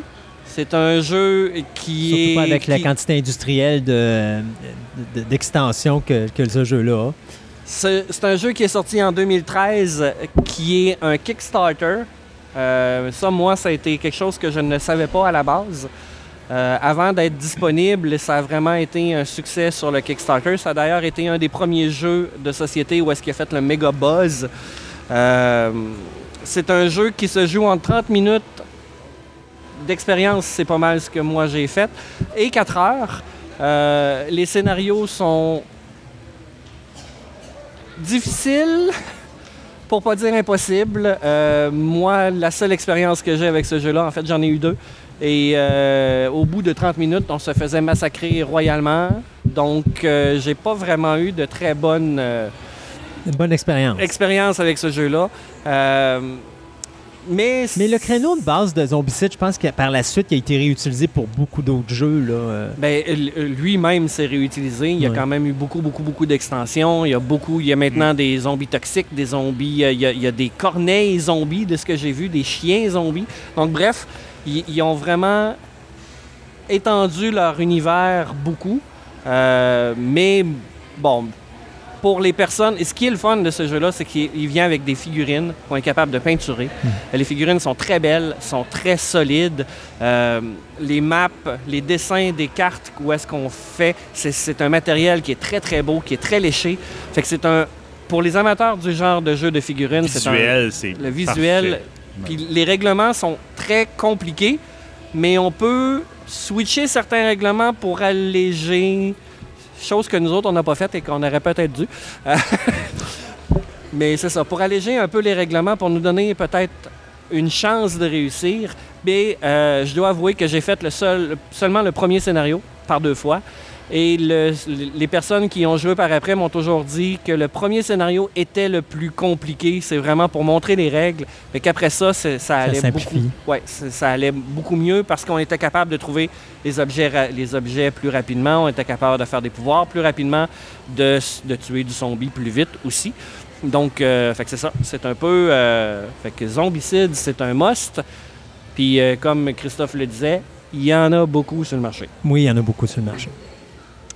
Euh, L'autre jeu de zombies, évidemment, on parlait tout à l'heure euh, des, des zombies et tout ça. Il y en a beaucoup. Oui. Dead of Winter, Oui. qui se trouve être un, maintenant un classique, si je peux dire. C'est un jeu qui a beaucoup, beaucoup, beaucoup de règles. Moi, si je peux vous conseiller, c'est d'aller voir la vidéo règle au lieu de lire Ah, le oui, non, livre le livre est mal fait même. sais. parce que c'est Ah. vraiment très très lourd. Par contre, c'est un jeu où est-ce qu'on est dans une ville dans le nord. Euh, la ville est coupée par une tempête et il y a des zombies qui, se déclarent. faut réussir à survivre. Chacun des personnages a un objectif à, à réaliser, mais on a un objectif commun aussi par la quête qu'on fait. Donc, faut réussir soit la quête ou soit notre quête personnelle en tant que personnage. Donc, on peut avoir plusieurs gagnants, plusieurs perdants. On peut gagner sur un, perdre sur l'autre point. Fait qu'il y a plusieurs euh, niveaux de jeu. Euh, on a aussi dans ce jeu-là ce qu'il appelle la morale. Donc, des, euh, des, des décisions qu'on doit prendre. Bon, là, euh, pour être capable de survivre, là, on a du monde avec nous autres, on est, on est des personnages, mais on a aussi des gens dans cette ville-là. Mais là, si, il faut, faut les nourrir, ces personnes-là, mais si on leur donne la nourriture, ben nous autres, on peut pas, nous autres, survivre. Fait est-ce qu'on affame ces gens-là? Est-ce qu'on les tue? Est-ce qu'on les garde vivants? Est-ce qu'on les donne en pâture aux, euh, aux zombies? Fait qu'on a des décisions à prendre à ce niveau-là qui peuvent altérer le cours de l'histoire. C'est pour dire que j'ai euh, ben, j'ai joué une fois, là, puis ben, une des cartes qu'on avait sorties, c'est qu'il y avait une femme enceinte qui s'était cachée dans un coin, puis elle avait accouché, puis dit, c'est comme, on la garoche-tu dehors à- aux zombies, ou on la garde? C'est- Là, on dit, ben, OK, on la garde, là, le bébé pleure, donc là, ça attire plus de zombies. Là, tu fais tabarnouche, on vient de se mettre dans la merde parce qu'on a essayé de faire la bonne chose. Donc, c'est... Fait c'est que la morale de cette la histoire, morale c'est très, très, euh, c'est pas comme Walking Dead. Bébé, zombie, ça va pas ensemble. Non, non. Dans Walking Dead, ils ont prouvé le contraire. Non, le bébé zombie, c'était dans... Non, non, non, non, non, c'est pas un bébé zombie. C'est un bébé, c'est Ah la, fille bébé, de Rick, là. Ouais, ouais. Ah, mais c'est un bébé exceptionnel. Il Ben pleure oui, jamais, il pleure jamais. Puis quand tu pleures, il n'y a jamais personne autour. Fait Ouais, que c'est non, ça. non, c'est correct. Ce qui est Puis euh, bien, Dead of Winter, il y a une autre extension aussi. Là, qui est, euh, là, Dead of Winter, c'est la nuit la plus longue, je pense. Puis Ouais. l'autre, c'est. Ben, moi, je connais la nuit la plus longue. Je sais pas s'il y en a une autre. Il y a Euh, deux- je me suis il y a- pas tenu, ouais, il y a je me suis deux pas tenu jeux. au courant Tout dernièrement. dernièrement, ils ont sorti un flick 'em up. Tu sais, Oui, l'affaire des pichenottes, là, Dead Ouais, of. Winter, où tu tues Bon, des c'est zombies à coups de pichenottes. C'est vrai, on avait oublié celui-là, fait qu'ils sont rendus à trois. euh, Mais euh, Dead, of Win- euh, Dead of Winter, la deuxième extension ou la nuit la plus longue, dans le fond, c'est un jeu standalone, mhm. mais qui ont rajouté des éléments plus peaufinés que dans le premier. Donc, on peut avoir, si on a un choix à faire, ben, on achète la nuit la plus longue parce que on a le jeu de base puis trois extensions qui Ouais. sont jouables tout- tous en même temps ou une à la fois. Fait que ça peut changer un peu la dynamique. Euh, mais ce que je m'en allais dire aussi, c'est que les personnages qu'on on a, on a le concept de euh, filon, filou. Euh, Il y a quelqu'un parmi nous autres qui veut faire échouer la mission. Donc, il fait tout en son pouvoir pour briser les missions, faire en sorte. Et lui va, va réussir à gagner tout seul, c'est réussir à, à faire, à respecter ses, euh, C'est ses conditions de victoire. Donc, il peut arriver qu'à un moment donné, il y a quelqu'un qui fait ben moi j'envoie toute cette nourriture là à cette, à cette place là. Ouais, mais pourquoi tu fais ça? On est là. Ben, ben- fait que Pourquoi tu donnes pas à la colonie ta nourriture? Non, non, je la ramasse pour moi, donc lui, il veut survivre lui-même. Mais, mais ça peut faire en sorte que ton objectif à toi, qui est pas filou, c'est ça, c'est de ramasser de la Ouais. nourriture parce que t'es, je sais pas, moi, t'as, t'as une maladie mentale. Bon, regarde, je, je donne un exemple qui est peut-être tiré par les cheveux, mais fait que toi, ton, ton- ton objectif, c'est de ramasser toute la nourriture, mais ça peut être interprété comme c'est toi le filon. Fait que, fait que la, la- la beauté du jeu rajoute, euh, le filon rajoute beaucoup, beaucoup de gameplay, de- fait- et toutes les euh, revues que j'ai vues du jeu disent jouer avec le filon, jouer avec le, le, le, Le personne- traître. le traître, ouais, c'est ça, Euh, parce que ça rajoute la meilleure, euh, meilleur Ça- gameplay. Ouais, c'est ça, ça rajoute le petit quelque chose qui est plus intéressant. Parce que tant- en tant que tel, euh, Dead of Winter, c'est un jeu euh, coopératif. Mhm. Mais avec le traître, ben, c'est coopératif, mais pas au complet. Fait que, fait que c'est ça. euh, Dead of Winter. Après ça, on va parler euh, de, des jeux de H.P. Lovecraft, Hmm. Hmm. ou plutôt inspirés de H.P. Lovecraft. Euh, Arkham, Arkham Horror, euh, Les Contrées de l'horreur, qui, est, euh, qui, qui est maintenant disponible en boutique. Euh, on a Le Signe des Anciens. C'est trois noms que je sors, mais qui, qui est associé à Cthulhu, qui est associé à Arkham, qui est associé à, à H.P. Lovecraft. C'est des jeux qui sont euh, avec beaucoup, beaucoup de règles, beaucoup, beaucoup de matériel, euh, mais du matériel toujours très beau, toujours très De qualité, euh, ouais, oui. de, de qualité. c'est des jeux qui sont très chers à la base, Mm. mais qui vont leur pesant d'or. Les boîtes, ah, habituellement, quand on prend une boîte de jeux de Arkham, euh, la boîte est très lourde. Oui. Mais il y a beaucoup, beaucoup, beaucoup De de, stock. stock. Euh, habituellement, un jeu de Arkham, quand on veut s'installer, on, on a au moins, il faut calculer au moins une demi-heure de préparation au début, démêler les cartes, placer les cartes, pla- placer le, le matériel et euh, peut-être une demi-heure de préparation au niveau des règles pour se valider si on se ça, rappelle tout ce qui se passe. Euh, fait que, puis habituellement, c'est un jeu qui joue jamais en bas de 3 ou 4 heures et même plus. Ah oui, Donc, oui, c'est des, très, très gros jeux. Ça, j'ai dit, un, j'ai un ami, là, il tripe là-dessus, il a toutes les extensions, même, puis euh, une fois par année, on, je m'en vais chez eux, puis il sort le jeu, là, puis on passe la soirée là-dessus, là, c'est simple. là. Sauf que les autres sont habitués, là, clic, clic, clic, ils placent tout, là, fait de même. Il dit, bon, c'est prêt, venez vous asseoir, dit, on va pas jouer. là. Mais c'est des jeux qui tripent très, très, très longtemps. Une bonne après-midi. Ah, ah, oui, une bonne après-midi, comme il faut. là. Une Comme aujourd'hui, comme c'est ça, euh, comme aujourd'hui qui pleut puis qu'il n'y a rien à faire dehors. Le, le dernier jeu que j'ai envie de parler, c'est mon jeu préféré à moi. C'est. Moi, je suis un ancien maître de jeux de rôle et euh, j'ai été obligé d'arrêter à cause de ma famille. Mais j'ai trouvé en ce jeu-là les qualités d'un jeu de rôle avec les qualités d'un jeu de plateau. Ça s'appelle Les Demeures de l'épouvante. Euh, Demeure de l'épouvante qui est tiré aussi de l'univers d'H.P. Lovecraft. Donc, c'est Cthulhu et c'est les personnages euh, qui sont associés à ça. Le but du jeu, c'est qu'on est des, enquêteurs qui rentrent dans un manoir et chacun des scénarios, parce que c'est un jeu de scénario, chacun des scénarios demande aux enquêteurs d'aller enquêter dans le manoir, trouver des indices pour trouver la mission. Donc, leur but, pourquoi ils sont là, faut, faut qu'il y ait les indices pour trouver c'est quoi qu'ils doivent faire pour réussir la partie. C'est mon jeu préféré. Euh, moi, je suis toujours celui qui fait l'instigateur en arrière. Donc, moi, je suis le maître de jeu, en fait. Et je joue euh, tous les autres personnages, les monstres, les, qui, qui, qui sont là, qui peuplent le manoir, qui vont peupler le manoir. Et les enquêteurs, au nombre de quatre, vont avoir à chercher dans le manoir. Ce jeu-là a plusieurs extensions, mais il y a aussi une version 2.0 qui vient de sortir avec une application. Donc, le maître de jeu n'est plus requis. On peut jouer avec l'app qui, lui, va faire le maître de jeu. Fait qu'on peut jouer un avec l'app. Fait qu'on peut jouer tout seul à ce jeu-là, euh, si on veut. Ce qui fait... ce Qu'est-ce que est- l'app? C'est une application. OK, Donc, oui, excuse. OK, je comprends.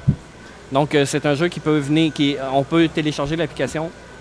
Et ce qui est le fun, c'est que la version 2.0 est, est compatible avec la, version 1. Donc, moi, j'ai toutes les, vers- les versions, dans le fond, de la première version du jeu. J'ai toutes les extensions. Je pourrais m'acheter le 2.0 et prendre les morceaux de mon premier jeu et les mélanger avec les versions, avec la version 2, puis avoir un méga jeu et jouer avec l'app. Euh, fait que c'est un. euh, Est-ce que la version 2.0, parce que j'ai, ben, je, je- quand je l'ai acheté, là, mais malheureusement, c'est pas tombé dans mes jeux préférés, là, parce que je trouvais entre autres que le setting était trop long. OK. C'est l'installer, là. On parlait de contrer l'horreur, c'est long à installer, mais ça, là, euh, c'est un grade au-dessus, là, c'est vraiment.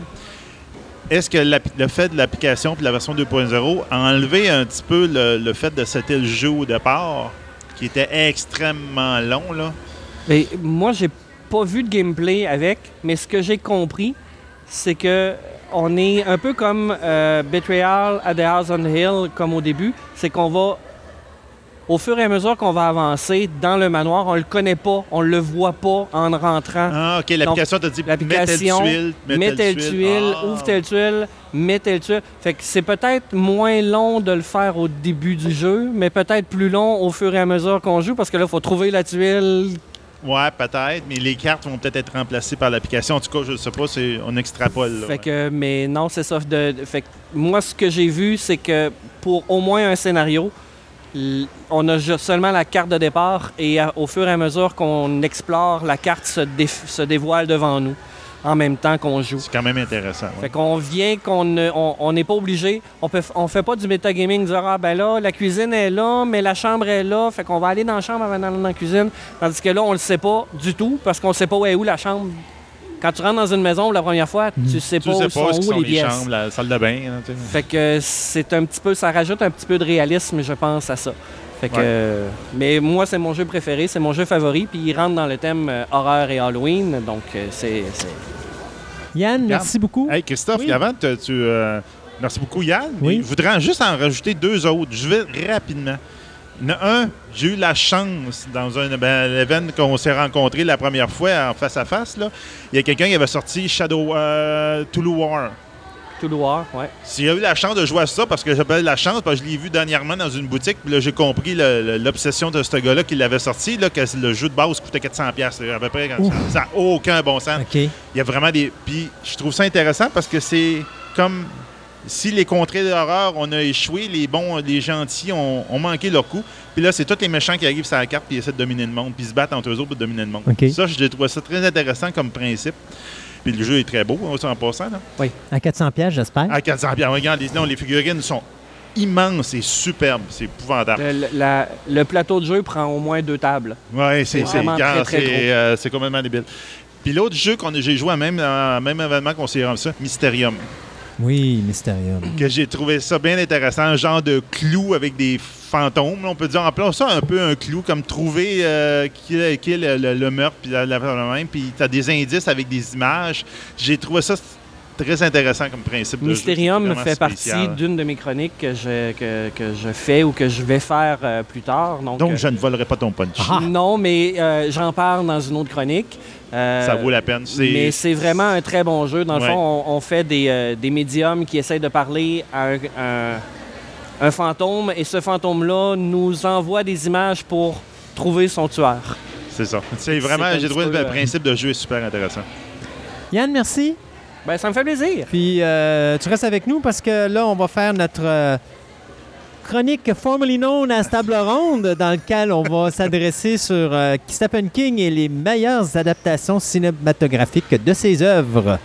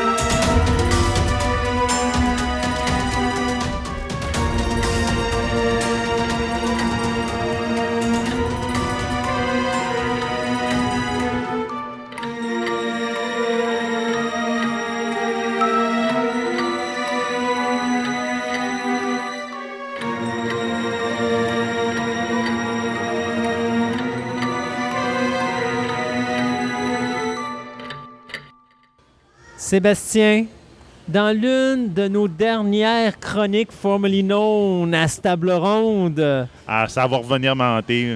Oui, une fois de temps en temps, ça va revenir. Euh, on l'avait dit déjà à la dernière émission qu'on j'allais changer le concept un petit peu pour ciné nostalgie ou télé nostalgie. On va parler des vieux films ou des vieilles séries télé, mais quand on a euh, un dossier brûlant, comme aujourd'hui, Ah, on va l'utiliser. on l'utilise encore. Écoute, comment Ben est-ce qu'on peut ne pas utiliser cette- ce fabuleux nom qui est la chronique formerly known à table ronde? On peut pas, on peut pas. Euh, Aujourd'hui, j'ai décidé pour euh, cette fin d'émission, puis oui, je le sais, mesdames et messieurs, on a déjà dépassé notre 4 heures. Euh, on- C'était prévisible. Je vous l'avais dit quand on avait commencé l'émission qu'on allait le Faut dépasser. pas donner le crachoir à Christophe. C'est impossible. Je suis incapable de. de- de- tu sais, c'est comme ça qu'à choix, euh, pas à choix, mais à 6 103.7, j'ai passé d'un show de 2 heures à 4h30. Puis même à 4h30, je trouvais le moyen de faire du 5h moins quart.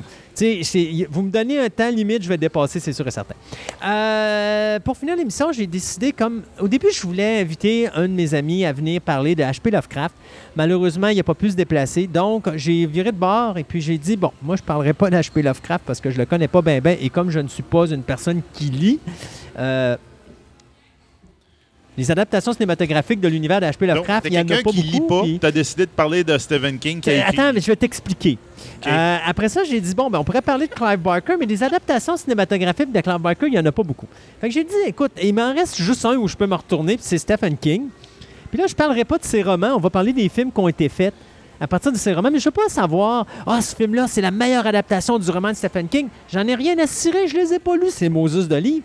Moi, je vais vous parler On de... va avoir d'autres personnes pour faire ça. Oui, il y a d'autres personnes qui vont faire ça.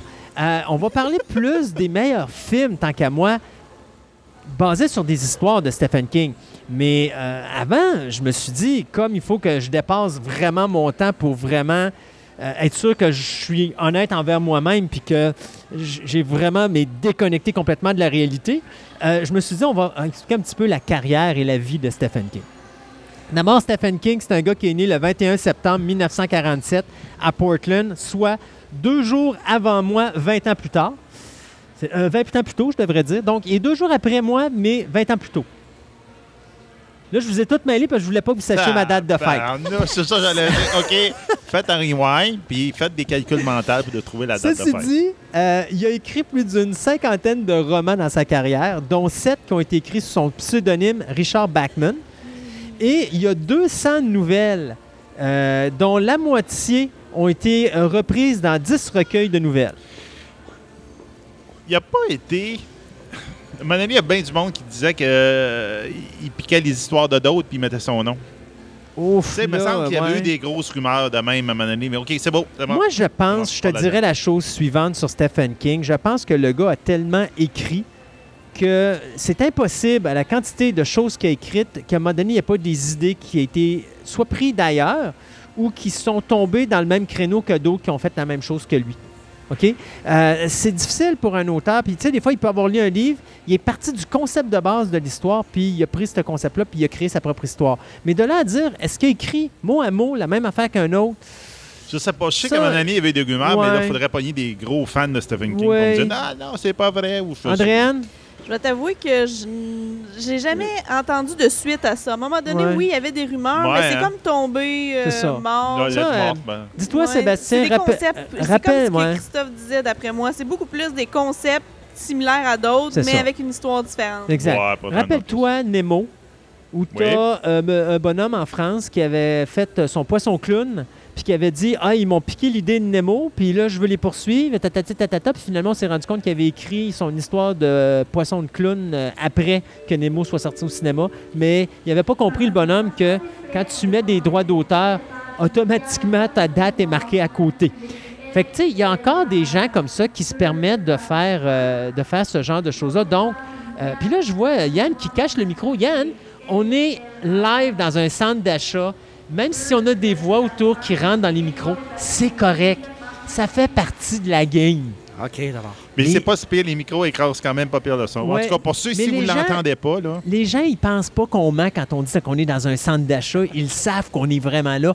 On pogne le bruit du monde autour de nous. C'était ça le trip aujourd'hui de Bon, venir c'est tout le monde qui a oublié leur lumière sur leur char dans le stationnement. Ouais. Exactement. Donc, euh, c'est sûr qu'avec son accident qu'il a eu en 1999, où il a été fauché par une camionnette, il a pas mal ralenti. Mais il y a quand même euh, un rythme que je pense qu'aucun auteur de livre la seule personne que je peux voir qui essaie de le compétitionner présentement, c'est ici au Québec, c'est Anne Robillard, qui écrit à peu près 3 à 5 livres par année, minimum. là, elle, euh, produit, elle, ça n'a pas de bon sens. Ça. Il y a Asimov aussi, qui pendant longtemps, il a été aussi la même chose, parce qu'il n'était pas rien que des romans de science-fiction, c'était tous ses ouvrages ah scientifiques. là, regarde, sa biographie, c'est incroyable. Ces livres ont été vendus à plus de 300 000 exemplaires à travers le monde, puis il a même établi le nouveau record de vente dans le domaine de, de l'édition dans les années 80, justement là où il écrivait énormément puis qui était là, lui était le plus populaire. Moi, je t'arrête parce que 300 000, c'est pas beaucoup. 350 millions, c'est beaucoup c'est 350 millions, tu as bien raison de me reprendre. Euh, il a remporté, bien sûr, de nombreux prix littéraires, donc 13 fois le prix Bram Stoker, 7 fois le prix British Fantasy, 5 fois le prix Locus, 4 fois le prix World Fantasy, 2 fois le prix Edgar Allan Poe, une fois le prix Hugo et une fois le prix Lowe Henry euh, Award. Donc, euh, en 2003, pardon, il a reçu la médaille du National Book Foundation pour sa remarquable contribution à la littérature américaine.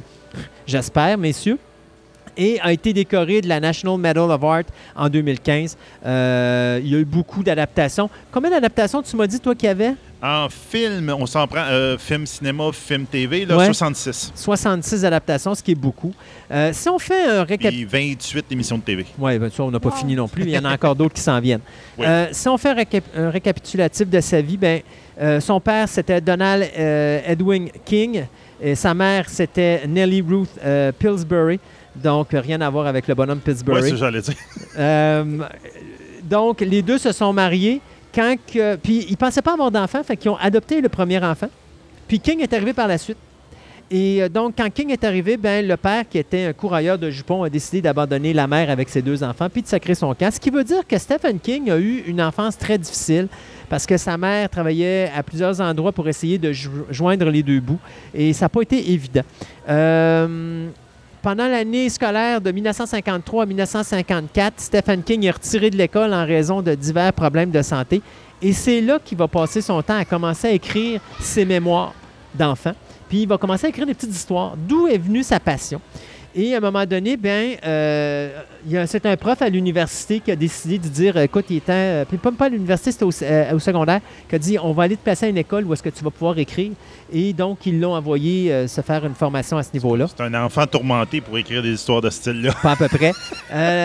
la première histoire qu'il a réussi à faire publier, c'était I Was a Teenage Grave Robber. qui apparaissait en 1965 dans un fanzine d'horreur connu sous le titre de Half World, euh, Half World of Terror. En 1967, il réussit à vendre sa première nouvelle, The Glass Floor, au magazine Starling Mystery Stories, qui lui a acheté pour la modique somme de 25 dollars.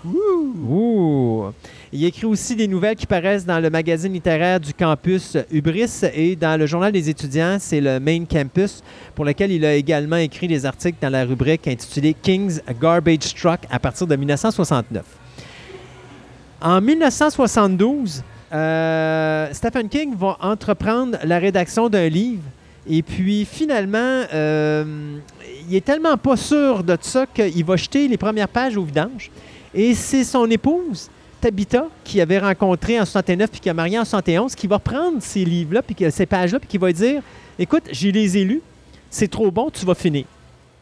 Et grâce à Tabitha, ça va donner le premier roman de Stephen King que je ne demanderai pas à Andréane. Hein, tu sais, sais pas, c'est quel le premier. OK, je donne un indice.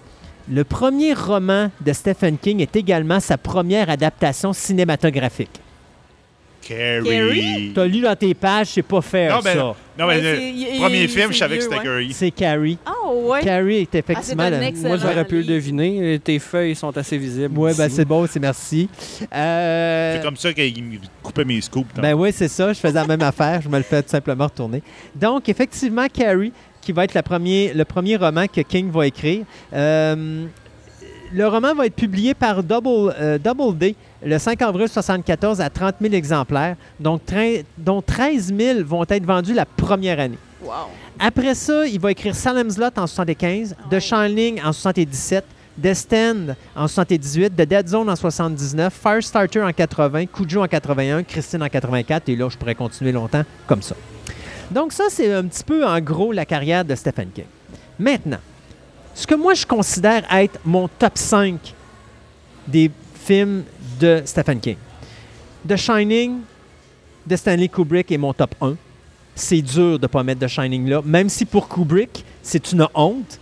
Parce que voyons, euh, Stanley Kubrick a eu le malheur de dire à Stephen King J'aime bien ton scénario, qu'il jetait au vidange, puis dire Maintenant, tu peux t'en aller, je vais faire mon adaptation cinématographique à moi.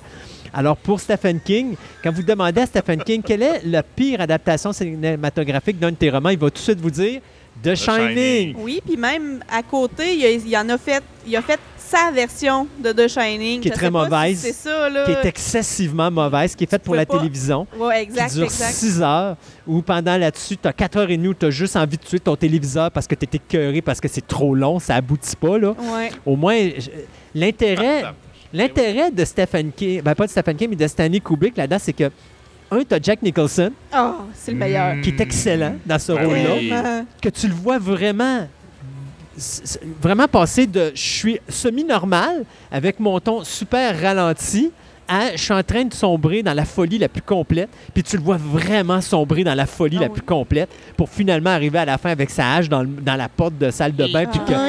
puis, le, jeu de, caméra de Stanley, de, de Stanley Kubrick avec il accentue le mouvement de violence de la, hache dans la porte avec la caméra qui suit la hache continuellement et le mouvement de Jack Nicholson qui envoie la hache dans la porte.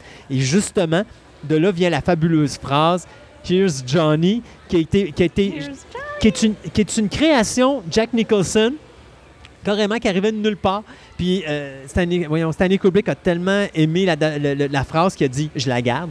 Et puis ah maintenant, on, la, on la réentend à plusieurs endroits. Ah, partout. Oui, à toutes les sauces. C'est ça. Mon deuxième film demeure Carrie, la version 76, qui est la seule bonne version de Carrie qui a été faite dans toute l'histoire cinématographique ou télévisuelle de Carrie. Euh, le dernier film de Carrie, c'est simple. L'actrice qui avait ça entre les mains, elle savait juste pas ce qu'elle avait entre les mains, fait qu'elle a fait un copier-coller, mais il n'y avait pas de vie.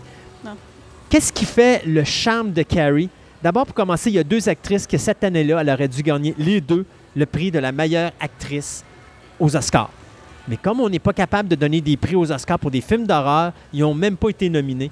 C'était Piper Laurie dans le, dans le rôle de la mère de Carrie, qui est totalement, mais totalement disjonctée et ah délirante. beau. Et Sissy Spacek, qui est une femme qui, à ce moment-là, a presque la quarantaine, qui, roule, qui joue le rôle d'une adolescente. Et je suis désolé, il n'y a pas personne qui n'y croit pas. Mm-hmm. Tu as, vraiment l'impression que Sissy Spacek, là-dedans, elle a 16 ans ou 18 ans, gros max. Non, elle en a 36. Mais c'est une rousse? Fait qu'elle a l'air jeune, elle vieillit pas. Même encore, je viens de la voir dans un, dans un film il n'y a pas longtemps, je pense que c'est cette année ou l'année passée. Puis Caroline, elle a aucune ride, cette femme-là. Mais c'est une rousse. Les rousses, ils vieillissent pas. Ils n'ont pas de ride dans le visage. On dirait que le visage reste beau longtemps. Après ça, le reste, là, il y a beaucoup de gens qui vont dire Ah, je suis pas d'accord. Cujo, 84. Je suis désolé, je ne peux pas passer à côté. Pourquoi? Comment est-ce qu'on peut faire un film où pendant 45 minutes du film, vous avez un chien, une femme, son enfant qui asphyxie continuellement, puis un char. Ça se passe là.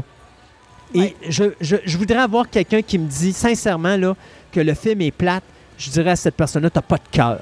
Parce que le petit kid, là, quand il se met à asphyxier dans l'auto, je l'haïs maintenant quand je le vois, ce petit kid-là. Qu'à chaque fois que je vois le film, là, quand tu le vois, il a la tête en revirée à l'envers, avec les yeux tournés, ils sont dans, dans la graisse de bin, puis il est en train d'asphyxier.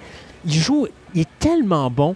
Puis Dee Stone est tellement bonne dans la mère qui est en détresse parce que son fils est en train de mourir, puis elle peut rien faire parce qu'à l'extérieur du char, tu as un Saint-Bernard qui est peut-être interprété par à peu près 40 différents types de chiens de races différentes, mais que tu t'en rends pas compte parce que c'est tellement bien fait au niveau mise, en scène. Puis Lewis Stig a une caméra qui bouge continuellement, qui fait que tu as un intérêt qui est tout le temps là.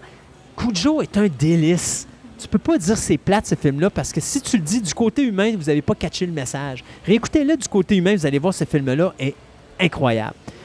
Euh, mon numéro 4, là j'ai une misère. Ça joue entre Creepshow et Cat's Eye. Creepshow, qui est un film euh, anthologique fait par George Romero, qui est probablement, tant qu'à moi, son meilleur film en carrière, qui est une très belle adaptation des comic books, genre ici Comics, qu'on a parlé un petit peu plus tôt en début d'émission. Euh, les Tales from the Crypt, tous les vieux Mhm. classiques de même. C'est un bel hommage pour ce genre de comic. Donc, euh, c'est vraiment un excellent film. Euh, D'ailleurs, euh, Stephen King joue un rôle là-dedans dans une des histoires. Et Cat's Eye, parce que, encore là, c'est un film anthologique. Oui, c'est un, c'est pas nécessairement euh, un film qui est. Je veux dire, il y a, il y a des moments longs, puis il y a des instabilités dans le film, mais comme film anthologique, je trouve que c'est un petit bijou. C'est un film aussi qui a fait connaître un petit peu euh, Drew Barrymore, autre que E.T. Euh, et puis, euh, on se le cachera pas, il y a des histoires qui sont vraiment morbides là-dedans. James Wood est excellent là-dedans. Drew Barrymore est excellente là-dedans. Toutes les histoires sont bonnes dans, dans Cat's Eye. Il y en a trois. Euh, ça, pour moi, c'est mon numéro 4. Et le numéro 5, ben, je suis obligé de mettre encore là un, un- un match égal avec Misery, que je peux pas passer à côté.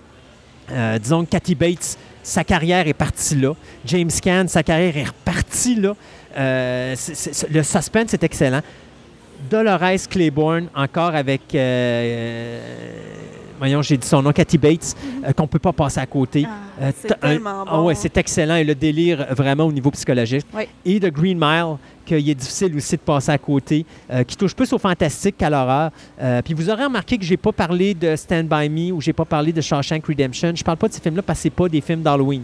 Là, je parle vraiment de films d'horreur parce que je veux qu'on reste dans le thème Halloween. Mais Green Mile avec Dolores Claiborne, Missouri, c'est dans mon top 5, c'est dur de les passer. Dans les films moyens, je suis obligé de donner Dead Zone. Euh, Je, sais que c'est une belle adaptation du roman. Je sais que Cronenberg a fait une belle adaptation. Le problème que j'ai avec The Dead Zone, pas parce qu'il est mauvais, pas parce qu'il est bon, je trouve qu'il est juste moyen, c'est que c'est un film avec plusieurs histoires, mais c'est la même. C'est l'histoire d'un homme finalement qui est capable de voir dans le futur. Et le problème, c'est qu'il nous montre le tempo, puis à chaque fois que le tempo arrive à son paroxysme, pouf, il nous le casse, puis là, on redescend. Puis là, on remonte parce qu'il y a une autre histoire. Puis là, tu arrives ton paroxysme, pouf, tu redescends. Fait que le rythme est continuellement brisé dans Dead Zone, ce qui fait que tu as l'impression que c'est un film qui est plus long que 101 minutes. Puis c'est dommage parce que le film est bon. Je dis pas qu'il est mauvais, c'est pour ça que je le mets dans les moyens. C'est juste que je trouve que le rythme La manière qui a été tournée, la manière qui a été montée. je trouve que la série télé Dead Zone était meilleure que le film de Cronenberg à ce niveau-là parce que le rythme, ils ont été capables de bien le garder, parce qu'ils ont été capables de changer le roman de Stephen King. Puis au lieu de faire ça à des moments différents de sa vie, que ça se passe quasiment tout en même temps. Ce qui fait que tu as plusieurs choses qui se passent en même temps. Puis le rythme, à ce moment-là, monte à une, vers- à- à une vitesse effrénée, mais quand tu atteins ton paroxysme, tu atteins ton paroxysme pour toutes les histoires en même temps. Donc, tu, tu redescends pas en rythme. Tout se passe en même temps. Fait qu'il aurait pu faire ça, puis ça aurait eu autant d'impact, je pense, mais sinon un meilleur. Christine de Carpenter est un bon film, sauf que le scénario est mauvais. Je pense que Carpenter, là-dessus, aurait dû euh, reprendre le scénario et le faire écrire à quelqu'un parce que le concept, la mise en scène de, Carpenter, c'est probablement ce qui sauve le film. Euh, surtout avec ce qu'il fait avec Christine, la rebâtir, la redétruire, la rebâtir, la détruire. Il y a cette façon magistrale, lui, au niveau de la mise en scène et de la, réalisation caméra, de faire en sorte que le film est intéressant, mais je trouve que les dialogues sont manqués, sont bébés, sont, artificiels un peu. Ça scrape un peu le film. Fait que c'est un peu ça que je le considère dans les moyens. Silver Bullet, donc pour les amateurs de films de loup-garou, euh, encore là, film moyen. Les acteurs, c'est des enfants. Donc, on avait Corey Ames là-dedans. Euh, mon Dieu, je me rappelle plus le nom de cette, actrice- cette actrice-là, mais c'est elle qui faisait Anne of Green Gables, euh, qui jouait là-dedans aussi. Everett McGill, qui fait le prêtre, qui faisait le loup-garou dans ça, c'est excellent. Donc, les acteurs sont bons, mais le dialogue, il est quelque peu euh, bébé un petit peu. Puis c'est un petit peu un reproche que je donne à beaucoup d'adaptations de Stephen King. Les dialogues, les scénarios bambins, euh, où est-ce que les dialogues sont un petit peu enfantins. Puis ça tue, je trouve, le, le- le- le sérieux de la chose parce que tu y crois pas, parce que c'est un petit peu trop enfantin. Ils font une bonne atmosphère, Oui. un bon coup d'œil visuel, mais Mais le scénario quand ça tombe. parle... C'est ça, dès que ça parle, ouais. ça, ça tombe. Et Silver Bullet souffre de, souffre de ça.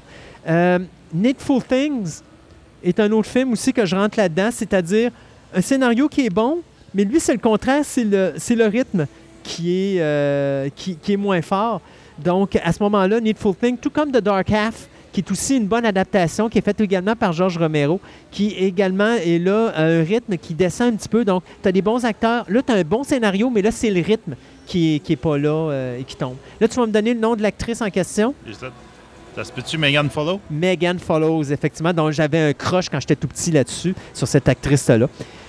Les mauvaises adaptations de Stephen King. Écoutez, mon top 1, c'est vraiment pas difficile. C'est fait l'année dernière, ça s'appelle Cell. Quel mauvais film. J'ai jamais compris comment que Samuel L. Jackson et John Cusack avaient joué dans ce film-là, mais quel navet. Oh mon Dieu Seigneur, c'était, j'ai, eu de la difficulté comme ça n'avait pas de bon sens à écouter ce film-là avec un film à trois fins qui ne tient pas debout de début jusqu'à la fin. Écoutez, si, j'en parle pas plus que ça. Euh, Graveyard Shift, qui a été fait en 1990. L'affaire avec les rats, très mauvais film. Euh, The Mangler en 93 avec euh, Robert Englund, encore là, très mauvaise adaptation. Sleepwalkers aussi, qui est un mauvais film, une mauvaise adaptation. Ça, c'est dans les pires films que j'ai vus de Stephen King, les mauvaises adaptations. Il y en a d'autres, mais. Oh mon Dieu, je suis pas capable. Ça, me, déprime juste de, donner ces titres-là. S'il y avait un pont en avant de moi, je me pitcherais en bas. Euh, c'est vraiment mauvais. Je comprends pas des fois. euh, c'est poche parce que. c'est un petit peu la raison pourquoi j'ai toujours dit que pour moi, Stephen King n'est pas nécessairement le maître de l'horreur dans la littérature. Je pense qu'H.P. Lovecraft est, est- est- encore le top, mais je pense que un gars comme Clive Barker va le dépasser parce que Barker, quand il va écrire dans l'horreur, quand il va écrire une souffrance, tu vas souffrir avec la souffrance qu'il t'écrit parce que tu es capable de la, de la palper au niveau de l'écriture. King, je pense qu'il écrit tellement qu'à un moment donné, ça devient rou- routinier. Donc, le, le bon, le mal, Dieu, Satan, le prêtre, euh, c'est toujours les mêmes thèmes qui reviennent. Alors que Barker va jamais tomber dans Satan ou Dieu. Ça n'existe pas, ça. Mais les démons existent. Et, et il s'est basé un petit peu sur H.P. Lovecraft, qui lui est plus Cthulhu, justement, où est-ce que là, il va prendre le dieu Cthulhu, puis c'est des dieux, c'est des démons, c'est des entités, mais t'as pas de dieu, t'as pas de, de, t'as pas de, de, de, de Satan, t'as pas a pas de religion T'as là-dedans. pas de religion, c'est ça, alors que King est très religieux, donc sa religion est le centre même de ses, de ses nouvelles et de ses romans. Ton top 3, Andréane, si je te disais ça? Et vite comme ça, euh, j'ai adoré Carrie. Carrie, excusez. Mon Dieu, j'ai un accent anglophone horrible. Non, non, il n'y a pas de problème, Euh, Carrie. Mais on parle bien sûr de la version 76, Oui, oui, oui. De- oui, de- la- de- oui, de non, Palma. non, pas la- la- pas les autres. Non. Non, Mais si t'aurais dit la nouvelle version, euh, Christophe, il aurait tiré la, la J'aurais tiré une la Ça serait trappe, ça serait ouvert. Mais je te dirais, j'en ai vu beaucoup sans savoir que c'était des adaptations de Stephen King. OK. Carrie, c'est le premier, ça fait partie de mes tops, ça c'est sûr, mais t'en nommais d'autres, j'aurais de la misère. Parce qu'il y a beaucoup de, li- de- de films que j'ai trouvé bons, que je savais même pas que c'était des adaptations, puis que par la suite, tu lis les livres, tu fais « Oh, euh, finalement, le film, ça ça fait pas. » Moi, vu que je connais l'auteur, Ouais. il faut que ça soit collé Sur au le livre. livre. Ben, il faut que ça... faut- Donc, la meilleure adaptation livre à film, pour toi, ça serait Carrie de Ouais. 76. Oui, selon moi, oui. En tout cas, puis Misery, je l'ai adoré. Oui. Moi. Euh, autant livre que film, je trouve que c'est assez proche. Puis le, le film a réussi à nous faire vivre le stress du livre. Oui. J'ai- J'ai presque ressenti le même stress à écouter le film que j'ai eu à lire le livre. OK. Puis, si on dit les pires? Ah, là, il y en a beaucoup. OK. Euh, Ben, moi, dans les pires, c'est plus les mini-séries que les films. Tu sais, comme Ok. The Mist, c'est une bonne mini-série, je trouve, mais qui ne se colle pas du tout Ah, à ce que c'était supposé d'être. Non, puis de toute façon, je pense que le film est meilleur. Là. Oui, Ouais, puis je oh pense oui, qu'elle a été cancellée. Moi, je pense aussi qu'elle a été cancellée, cette série-là, oui, effectivement. Oui, mais c'est ça, exact. Mais le film, effectivement, il était meilleur. Oui, Ouais. le, le- le film, j'ai j'ai plus ressenti le- le- l'atmosphère du livre dans le film que dans la mini-série où est-ce que c'est complètement. euh, Je te éclaté. dirais, regarde, tu as lu les livres. Moi, j'ai jamais lu de Stephen King. J'ai Ok. jamais lu, là. Mais, tu sais, j'ai regardé le film, j'ai aimé le film. J'ai regardé la série. Dans le film, c'était des créatures. Oui. Qui, que tu voyais les Des- créatures oui, qui attaquaient les villageois, etc. quoi, ouais, ouais. Dans la série, je prends peut-être une question de budget. C'est plus le monde qui dérape, qui ont l'air d'avoir des hallucinations. Moi, Ouais. j'ai détesté cette manière de voir ça, Mhm. mais je pense que dans les livres, ça ressemble plus au film. Oui. Oui, ça. dans le, dans le livre, on voit les créatures. Les créatures, ils sont dans un supermarché Ouais. et les créatures. Ben, je veux dire, les gens sont dans le centre fonce supermarché, le- puis les autres sont à l'extérieur. Oui, oui, puis là, vraiment, ça. On, voit, on voit les créatures.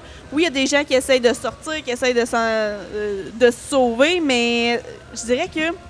Il manque quelque chose. Euh, euh, tout à fait. La mini-série, c'est pas. euh, A Mais pas euh, été on va te rassurer, Andréane, la mini-série a été A été cancellée. Ouais, c'est ça. Non, on, on le saura jamais. On le saura jamais. Ben, c'est pas grave, ça. Au pire, on l'écoute pas. Sébastien, Mais comme je te dis, moi, j'ai pas lu le Stephen King. Je suis pas un. t'es comme moi. Je suis pas un grand fan non plus de, de- de films d'horreur, OK? Donc, je te dirais que les films que je regarde dans deux. ce semaine-là, effectivement, Misery, j'ai beaucoup aimé. Oui. Mm.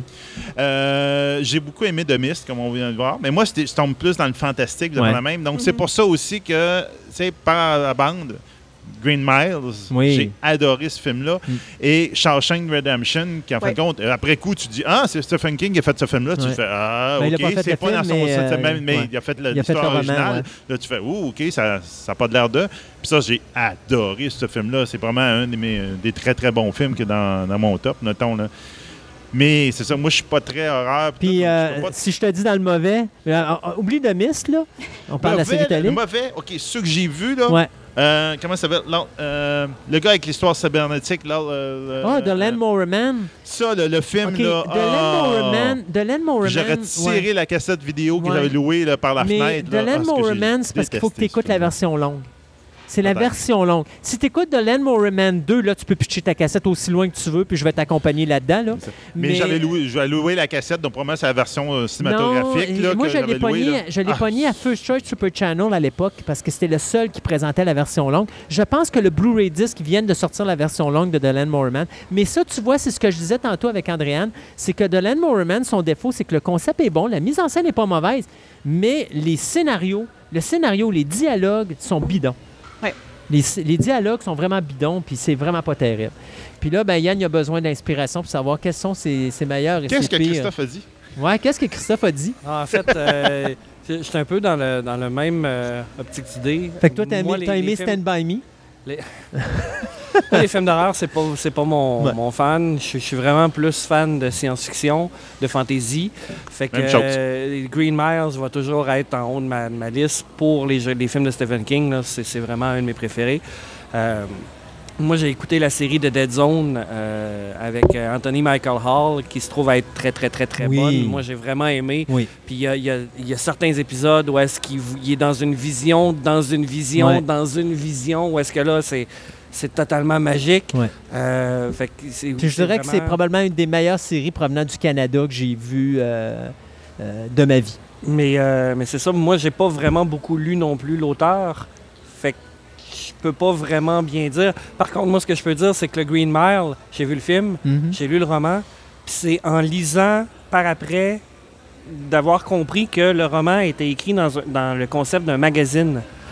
Fait qu'il écrivait, pardon, il écrivait le roman, mais il envoyait portion par portion dans un magazine. Fait un mois, il y avait une portion de l'histoire, le mois d'après, il y avait une autre portion. Fait que là, le monde avait le temps de se jaser, il avait le temps de se- de, de- de voir cette chose-là. J'aurais tellement aimé ça, vivre dans cette époque-là pour dire, OK, je lis l'histoire, mais Euh, Par, par bloc. en, en différé, euh, Ouais. de ne pas, de pas être capable de toute la, la digérer ou de la voir toute d'une shot. Ça, c'est Oui, non, c'est spécial parce que, regarde, ça pas rapport avec ça, mais ça revient à ton point. Ma mère, à un moment donné, elle s'était inscrite à une écrivaine québécoise qui envoyait comme un. C'est une lettre de, son personnage qui vivait. À chaque semaine, elle recevait une lettre qui complétait l'histoire, qui continuait l'histoire où est-ce qu'elle était rendue, puis les affaires rendues. Donc, c'est comme si elle vivait en direct. Le roman qu'elle était en train de lire, c'est quelqu'un qui comptait par des lettres. Ah, c'est C'était intéressant. super intéressant comme principe. Puis Ça, ça revient un peu au fait que tu- à chaque mois ou chaque semaine, tu, tu lis une partie de l'histoire. tu- Puis après ça, tu en jases. Un peu comme on fait avec la TV. tu. On vient de voir un épisode de la télévision où on en jase. tu sais. Donc, Fait c'est que le fun, c'est- ça. c'est- ça, c'était c'était un petit peu magique, moi, d'avoir vu ça, puis d'avoir compris par après. Puis dans une autre euh, adaptation que moi, j'ai pas lue, puis là, je vais probablement me faire tirer des roches, mais The Dark Tower, euh, moi, j'ai vraiment aimé le film, Ouais. mais j'ai pas lu le roman, fait que je peux pas me baser, je peux pas avoir euh, une autre optique d'idée. Mhm. Peut-être que, mais que je lis, je vais faire, ouais, finalement, c'est pas si bon que ça, parce qu'il il, il passe à côté de plein de choses, mais avoir vu le, Mais film, en tant que tel, moi, j'ai film, vraiment aimé. pour quelqu'un qui ne connaît pas le roman, c'est bon. Mais pour quelqu'un qui connaît le roman, c'est un cauchemar ambulant sur deux pattes. Ah, c'est Tout le monde sur la table se En retrouve. fait, oui, c'est. euh, j'ai- je m'étais promis de ne pas me faire d'attente avant d'écouter ce film-là parce que je l'attendais depuis plusieurs années. Donc, je considère que je me suis assis pour écouter le film en, en m'attendant à tout sauf ce que j'ai eu. Ouais, non, c'est ça. Le film est bon, ça je suis d'accord avec vous. C'est beau visuellement. Les acteurs, par contre, je les trouve excellents. Ça, j'aimerais ça les revoir dans ça. Mais c'est pas du tout les livres. à Non, c'est part de reprendre le nom des Ben, personnages, de reprendre le concept de la tour sombre, il y a rien, rien qui se rapproche de ça.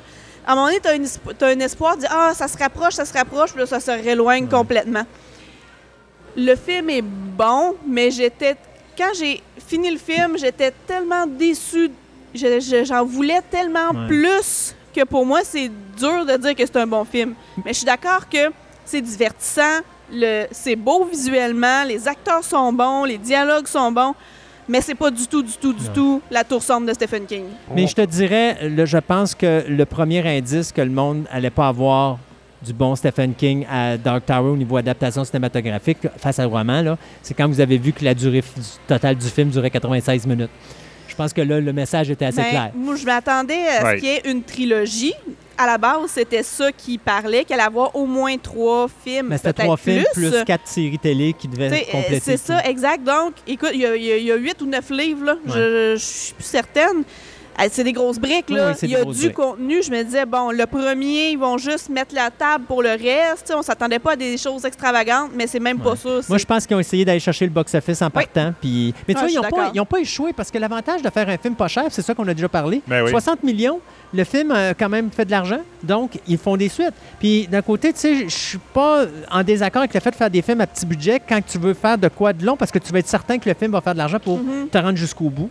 Mais Mais ce pour que je trouve rassurer- bizarre, c'est que le visuel correspond. oui, Tu sais, le- le- le- les habillements, la façon que les personnages sont, Mhm. même le visuel de la tour sombre en Ouais. tant que tel, de où est-ce que ça part euh, à New York, tout ça, ça, ça correspond. Je comprends pas pourquoi est-ce qu'ils sont partis correctement avec cette idée-là, mais qui ont, ils ont ils ont dérapé. complètement dérapé au niveau de l'histoire. Mais je vais te rassurer, ils font une série télé, puis la série télé, ils rebootent tout ça. Fait que tu peux oublier ça, peut-être une puis petite chance. peut-être une petite chance encore. Mais on- Je vais un le film. garder, je vais le on, on garder. pourra dire ce qu'on voudra sur les adaptations cinématographiques.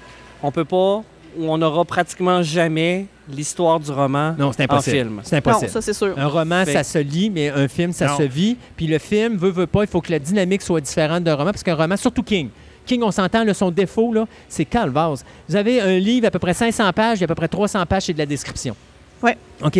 Euh, tu fais pas ça au cinéma parce que tu viens de perdre tout le monde. Tout le monde va dire, Ah, écoute, on se lève, on s'en va. Fait Mais, que... euh, Mais c'est- un petit peu ça le, le- le constat que moi je fais, c'est que maintenant je vais découvrir quelque chose en film. Ah, c'est tiré d'un roman, je vais aller lire le roman, puis là je vais voir, Ouais. je vais me faire ma propriété. En Mhm. ayant déjà l'image de ce que j'ai vu en film, je préfère ça que de faire le contraire. Oui. effectivement. Oui, parce que sinon, tu vas écouter le film, puis tu vas chercher à retrouver qu'est-ce que tu as lu. Alors que quand tu fais l'inverse, tu comprends plus le film en lisant, puis là, tu dis pas que tu as passé un mauvais moment, tandis qu'à l'inverse, c'est beaucoup plus facile d'être déçu puis de pas aimer du tout le film que tu vois. là. Les, les- les Harry Potter, les Hunger Games, les euh, Insurgés, euh, Ouais, c'est tout, des, des romans où est-ce qu'on les a lus, qu'on a vus transposés au cinéma, mais on a fait Ouais, mais il manque ça. Ouais, mais il manque ça. Hey, ils n'ont pas fait. expliqué ça. Pourquoi ça, c'est pas là?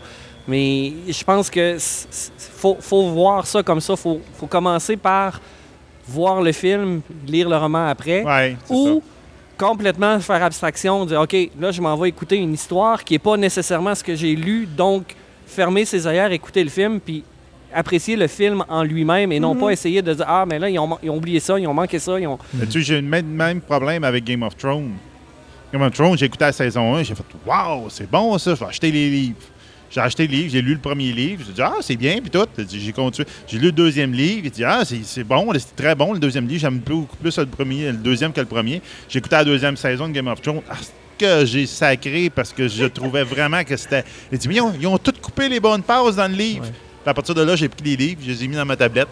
Elle m'a dit, je vous revois dans 7 ans. Voilà, ben là, Quand je vais va avoir être- fini la série, ça va je être vous revois. Ça va être plus long ça. Ouais, On s'éloigne ça. un peu de Ça fait un ce bout de- tablette. Sais-tu quoi? Euh, là, on arrête ça malheureusement parce que euh, là, j'ai beau déborder, mais il y a des limites à déborder. Mais ceci dit, j'aimerais ça quand même qu'on prenne un téléphone, appeler le record Guinness parce que c'est officiellement la euh, chronique formerly known à table ronde, la plus longue La plus depuis euh, li- toute l'histoire de Mais Fantastica. c'est parce que tu n'as pas mis de limite de temps. Ouais, D'habitude, on la commence, tu Mais dis, on a raison. cinq T'as minutes. cinq minutes, voilà, puis on prend Regarde. 15. Voilà, on Euh, va- hey, Andréane, Yann, merci d'avoir été avec nous. Les autres chroniqueurs aussi. Je- Julien, Marie-Camille, euh, Monsieur Hébert, euh, et puis euh, ceux qui, sont, qui travaillent avec nous.